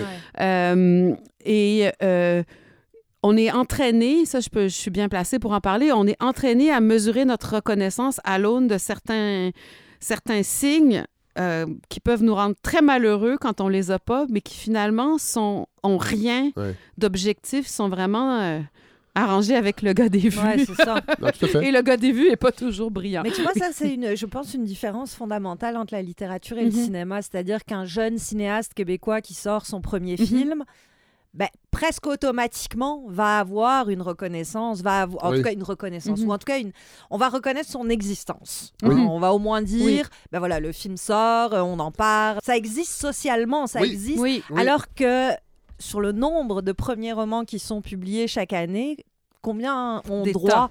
à cette des existence tonnes ou euh, des gens qui publient depuis des années qui n'ont jamais eu de nomination ou de prix ou À moins des que gens l'autrice, qui... à moins que l'autrice Mhm. soit trash. Oui, le premier roman, le premier roman Oui. va faire parler de lui. En ce moment, mais à une autre époque, Oui. ça devait être Non, autre chose. Non, mais en fait, ce moment, c'est ça. Oui, Oui. oui, en ce moment, il, y a- il faut qu'il y ait quelque chose de racoleur ou Oui. de proche de du dévoilement de l'intime. Parfois, ça donne des malentendus hyper savoureux, là, où il n'y a pas du tout de dévoilement de l'intime, puis c'est de la fiction, mais c'est ça qu'on va chercher. Ouais. Mais bref, mais même euh, dans, dans tout notre système de, de récompense et de reconnaissance, Euh, Il n'y a pas de mal au fait que ce soit subjectif. Par exemple, dans l'aide québécoise, quand on choisit de parler d'un auteur ou d'une autrice ou d'inviter un auteur ou une autrice, on le sait qu'on est subjectif. C'est Oui. nos convictions, c'est une choix, tentative oui. de trouver un équilibre, c'est notre tentative de- d'avoir une certaine diversité, mais on n'y arrive pas. C'est ce que, en fait, c'est l'aveu que je fais, l'aveu Ouais. d'impuissance que je fais dans mon édito. On ne suffit pas et on ne suffira jamais. Euh, Tu l'as dit, c'est pas Alain. Farah qui est sur le cover. Alors Ben, que ça aurait pourrait. pu. Oui, sauf ça que. pourrait. Oui. Oui. mais On aurait dit lettre québécoise joue peut-être le jeu de. Si on avait pris de- Alain Farah, Oui, ben, c'est-à-dire que je- oui, oui, oui, bien, ben, moi aussi j'adore Alain Farah et j'adore euh, son prix, travail. Oui, euh, puis c'est, je trouve que ça tombe. je- moi, je trouve ça bien que ce soit lui. On dit que c'est mérité, mais c'est pas le bon terme. Mais en tout cas, c'est une reconnaissance qui me semble euh, justifiée Oui. euh, à moi, mais d'autres personnes pourraient dire le contraire. Pareil pour Maxime Raymond Bock. Disons que dans ce cas-là, c'était un peu l'idée de mettre de l'avant des personnes qui sont pas déjà dans la lumière ça, pour faire une place à d'autres et donc pas qu'on regrette que Alain Farah soit dans la lumière. En tout cas, surtout pas moi, c'est quelqu'un que j'aime beaucoup comme auteur oui. et comme personne. Euh, mais j'aime beaucoup et comme auteur et comme personne Oui. Alain, euh, Alain, Maxime aussi, Oui. ou euh, Yara El Gadban euh, au mois de janvier, ou Denise Régin- euh, Diane Régimbald, pardon, qui était euh, au- dans notre numéro d'automne, qui est une poète Qu'on super oublié. importante, mais qui est souvent dans l'ombre. Oui. on s'est raté. Ben, Je vous sais. étiez en pause pendant un mois, et puis moi, j'étais ensevelie sous le travail. C'est ça. Et- Sinon, euh, voilà. Abdelmoumen, qu'est-ce qu'on trouve dans ce 187e numéro de Euh, à part le dossier, on a euh, Mathieu Leroux qui fait la rubrique Le Labo, donc qui est notre rubrique un peu expérimentale. Euh, on a un nouveau chroniqueur Ah. qui est Alexis Martin, Ah oui! qui devient chroniqueur chez nous. Ah oui! Yes! Intéressant! Et c'est très, très beau ce qu'il a écrit. Ah oui! On a une nouvelle chroniqueuse qui est Ouais, Anne c'est quoi? Archet. Sur quoi il s'exprime Il euh, s'exprime, là, c'est une déa- déambulation dans Montréal Oh. avec une réflexion sur le temps et sur notre rapport au temps et à tout ce qui est immatériel et notre non-respect pour tout ce qui est matériel. En tout cas, Ah. je le résume un Oh, peu oui. rapidement Faut comme ça. Anne Archet aussi, qui Oui. nous explique comment voler un livre québécois. Euh, Jean-François Nadeau qui est toujours là, Oui. euh, Laura Doyle-Péan, enfin Oui. les, autres chroniqueurs qui restent. Euh, là, j'en oublie plein. Euh, on... a Marie-Hélène Poitras qui a fait une nouvelle. Oui. Euh, qu'on rappelle qu'il y a une section création? C'est ça. Dossier, création, Critique. vie littéraire et un dossier critique Oui. de 30 pages. Donc là, je ne peux pas vous faire la Moi, c'est liste. ma partie parce que préférée. c'est- vrai? Ah ben, vous me faites plaisir Oui. parce qu'elle est dirigée par mon collègue Nicolas Giguère qui fait Oui. ça de main de maître Mais c'est- et avec beaucoup de rigueur. Et c'est le cœur de notre travail, Oui. euh, le dossier critique. c'est super important. Oui. Bon, tantôt, vous parliez de. euh, et Max- euh, Maxime Raymond Bock en parle. euh, cette relation avec le, le- le travail d'un auteur ou d'une autrice, la, la célébrité, les prix, la reconnaissance, que bon, faut quand même. Ça y est. C'est un peu ironique parce que on profite de votre passage, Oui. Pour annoncer que vous avez gagné un prix! Pour la première fois depuis 20 ans! C'est mérité! Ah, je sais pas, je sais pas. Non, Bon. mais c'est un prix prestigieux pour Euh, un, pour un je sais- livre, pour ben, votre essai. Euh, Euh, Baldwin, Styron et moi, mais on est deux. oui, on a gagné ex ex aequo. aequo. Jean-François Nadeau Pour pour, le livre Temps, Mhm. qui est comme un de mes livres préférés des dernières années, qui est absolument extraordinaire, et moi. Oui. Et donc, c'est le prix Pierre Vadeboncoeur de l'essai, Oui. euh, qui est une Wow. immense surprise euh, pour moi, là. Ben, surtout d'être ex aequo avec quelqu'un comme Jean-François. Nadeau, euh, que je salue au passage. Euh, Qu'on aurait pu inviter. Ah, ben la prochaine fois, Mais vous devriez. Oui. Il y a des choses hyper intéressantes. Je suis mal à l'aise, j'ai pas lu encore Ah ben oui, je sais que vous préférez avoir lu les gens avant de les recevoir, ce qui Oui. est très bien. Ce qui est très rare. Et il va être très content, très modeste. Oui. Euh, Puis c'est ça, c'est un- c'est c'est vraiment un essai majeur, euh, une réflexion sur comment, comment nos, nos, nos crêpages de chignons actuels nous détournent des vrais problèmes, les inégalités économiques et sociales, l'environnement. Donc, c'est, c'est, ils nous ramènent vraiment à l'essentiel, ils nous forcent à, à faire un pas de côté et à quitter l'espèce de... comment on a le nez collé sur l'air du temps. Tout à fait. Euh, et c'est, pour moi, c'est important. Les, les- autant les chroniques de Jean-François Nadeau dans l'aide québécoise et dans Le Devoir, parce Oui. qu'il est chroniqueur dans Le Devoir, Oui. que dans, dans son livre. Euh, c'est, ça aide à chaque fois. Là, chaque, chaque chronique de lui fait ça. Euh, puis ce prix-là est bon, une immense surprise pour moi. Je sais pas pour Jean-François, faudrait lui demander. Euh, mais en plus, un, un honneur particulier parce que donc c'est la CSN qui attribue ce prix-là Oui.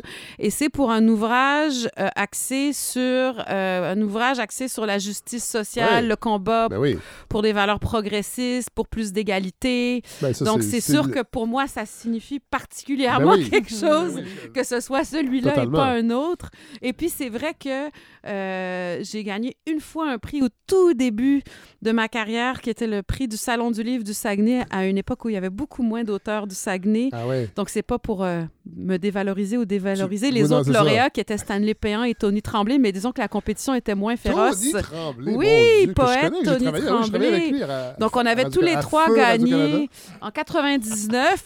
Euh, et puis je, je- c'est ça, je m'attendais pas à ça Ouais, du tout. ouais. C'est sûr que je suis, à, je suis à un moment de ma vie où, où- où ça va super bien, où ce livre-là fait son chemin de manière magnifique et totalement inespérée. Donc c'est pas comme si j'avais besoin de. Non, non. Mais ce, Ben, ce- ce prix-là, du nom de cet essayiste-là, Ben non, oui. mais. Mais c'est pour dire que je pense qu'il y a plein d'autres gens qui auraient mérité plein de prix puis qui Oui. les ont pas eu cette année. Non. Puis que c'est quand même. Oui, mais c'est le principe des prix. C'est injuste, quoi qu'il oui, arrive. Non, mais c'est vrai. Oui, dirais- c'est ce que je dis dans mon édito. Donc, je pense que c'est pas pour dénigrer ceux qui en ont reçu. Je pense que ça fait du bien. Je pense qu'on est heureux. Je pense que c'est un signe de reconnaissance qui nous donne envie de continuer. je pense oui. que souvent, on est choisi euh, par des jurys ou des équipes qu'on respecte. Donc, d'avoir été choisi par ces personnes-là, Ouais. c'est important aussi. C'est surtout pour dire que ceux qui n'ont pas la chance ou l'occasion d'avoir ces signes de reconnaissance-là sont extrêmement malheureux. Puis c'est plus ça Ben que je oui. déplore que le fait qu'il y ait on- des gens qui soient reconnus. Si on donnait des prix à tout le monde, il vaudrait Ça plus vaudrait rien. plus rien on peut trouver euh, l'aide québécoise. Dans- chez tous vos bons libraires indépendants. Oui. Et Pas chez. Costco. Non.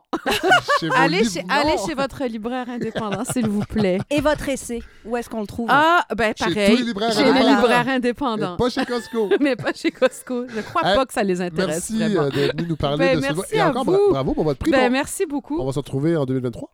Oui, c'est vrai, pour le prochain numéro. Peut-être pour une chronique aussi. Ah, ou ben, quand vous voulez, vous savez que j'adore. Mais je sais, je sais. Oui, oui, invitez-moi à me chicaner Oui. avec quelqu'un. Je vais attendre que tous les virus passent. Euh, Hélène Faradji, toujours un plaisir. Vraiment. Nous, on va sûrement se retrouver, je pense, avant la fin. Je l'espère. Oui, au moins une fois. là. Je Au sais pas encore quand est-ce que je prends une pause, là, quelque part en décembre, mais je vais possiblement en prendre une. Euh, hey, merci, vraiment.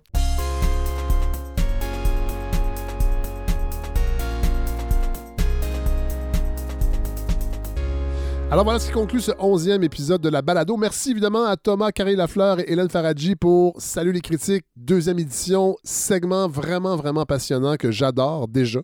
Euh, même si on en a juste deux de fait, c'est vraiment, euh, c'est vraiment passionnant, en fait, sur le cinéma. Même si on ne traite pas tant cinéma, d'entendre parler ces deux-là de cinéma, ça rend la chose extrêmement, extrêmement intéressante. Merci Milika Abdelmoumen d'être venue nous présenter le nouveau numéro de Lettres québécoises et surtout félicitations pour son prix, dont on a eu le scoop ici même à la balado. Je rappelle que la campagne de financement n'est pas terminée. Oui, la consultation sur le futur de la balado n'est pas terminée, mais la campagne de financement n'est pas terminée. Euh, ça va très bien. On est presque à 77% Ça continue de monter. On est en avance sur l'an dernier. Merci de supporter le projet, vraiment. Merci d'y croire. Merci de, de, de- le supporter financièrement. Si vous ne l'avez pas encore fait vous voulez le faire, vous allez sur lefredsavard.com dans l'onglet campagne. Je vais profiter du temps des fêtes pour commencer à garnir la section euh, euh, contenu euh, exclusif de l'espace privilège. Ça sera plus tard annoncé via une infolettre. Je sais que je devrais en faire plus des infolettes. J'ai j'ai pas le temps. Puis je vais vous dire, là, je fais une confidence, ça me gosse. Ça me gosse ces petites affaires-là. J'aimerais donc, j'aimerais donc avoir les moyens de trouver quelqu'un qui s'occupe de ça, mais non. En même temps, ça fait partie de, ce projet-là. On, s'occupe de tout, mais ça me gosse. L'infolette, là, c'est ça. C'est à cause du logiciel que j'utilise, l'application. C'est comme. euh, Voilà. Alors, euh, je, je vous fais une confidence aujourd'hui. Mais je vais en faire. Je vous. euh, voilà. Toute façon, euh, je sais que vous allez m'écrire, me dire Hey Fred, on donne. Si on donne, c'est pas pour recevoir des infolettes, ne t'inquiète pas. Mais bon, je pense que c'est important de garder ce, lien avec, euh, avec la communauté de la balado. Mais tout ça pour dire que je vais euh, bonifier les, épisodes qui seront accessibles aux donateurs dans le temps des fêtes. J'en ai pas fait encore cet automne, j'ai pas eu le temps. Bon, alors on termine en musique. On termine en musique avec une petite pépite que j'ai ressortie de ma mémoire musicale. Euh, je ne sais pas pourquoi cette chanson-là euh, a émergé cette semaine avec tout ce qui s'est passé. On dirait que Je sais pas. C'est la chanson I Wanna Destroy You des Soft Boys. Euh, les Soft Boys, qui est un groupe de la fin des années 70 et du début, début des années 80. Je pense que ce sont séparés en 82 ou même en 81. Mené par Robin Hitchcock. Robin Hitchcock, que vous connaissez peut-être de nom parce qu'il a eu une carrière solo par la suite dans les années 80-90. Sinon, dans le groupe, c'est un groupe un peu underground euh, de la période New Wave parce qu'ils ils étaient pas si New Wave dans la- l'approche des claviers, entre autres. Il n'y avait pas beaucoup de claviers. Ça, restait un groupe de guitare qu'on considérait néo-psychédélique. Je sais pas si c'est le meilleur terme, mais quand on lit là, dans les livres spécialisés sur la musique euh, des années 80, on parle de ce groupe-là comme d'un groupe néo-psychédélique. Euh, moi, je, je trouve plutôt que c'est du proto-punk rock anglais. En fait, c'était. Il faisait des chansons pop, mais avec un traitement punk rock. C'est ce que j'aimais beaucoup. Euh, évidemment, je les ai découverts il n'y a pas si longtemps. Moi, j'avais 9 ans en 1980 quand est sorti leur album euh, le plus emblématique, Underwater Moonlight, où on retrouve entre autres la chanson d'ouverture I Wanna Destroy You. Euh, c'est pas une chanson euh, avec des textes si précis ou politiques ou euh, bon, mais je sais pas. C'est une chanson, c'est ce qui en ressort quand on l'écoute, ça résume un peu comment je me sentais un peu cette semaine. Alors j'avais envie de vous la faire découvrir et surtout, ça c'est un vinyle que j'aimerais bien croiser dans, sur ma route de mélomane un jour. Je l'ai jamais vu. Je pense que je pense que est extrêmement rare. Mais si jamais ça traîne chez vous et que vous ne savez plus quoi faire de ce vinyle des Soft Boys, écrivez-moi. Comme vous savez d'autres vinyles même que vous savez plus quoi faire avec. Hey, ça, ah oui. Ça, ça serait une belle contribution financière pour ceux qui n'ont peut-être pas les moyens ou qui n'ont pas envie de donner directement, mais qui ont des vinyles et qui ne savent plus quoi faire avec. Je pourrais les considérer comme une participation financière à la balado et vous donner accès au contenu exclusif et vous pourrez entendre des épisodes sur ces mêmes vinyles. Ça serait malade, ça. Ouais, je lance l'idée. Voilà, alors euh, écrivez-nous. non, sans farce. Donc, on, termine avec The Soft Boys, chanson qui date de 1980, I Wanna Destroy You. Évidemment, je parle pas à vous, chers auditeurs ou auditrices, mais à tous ceux qui parfois sont au-dessus de nous et nous emmerdent. Bonne semaine.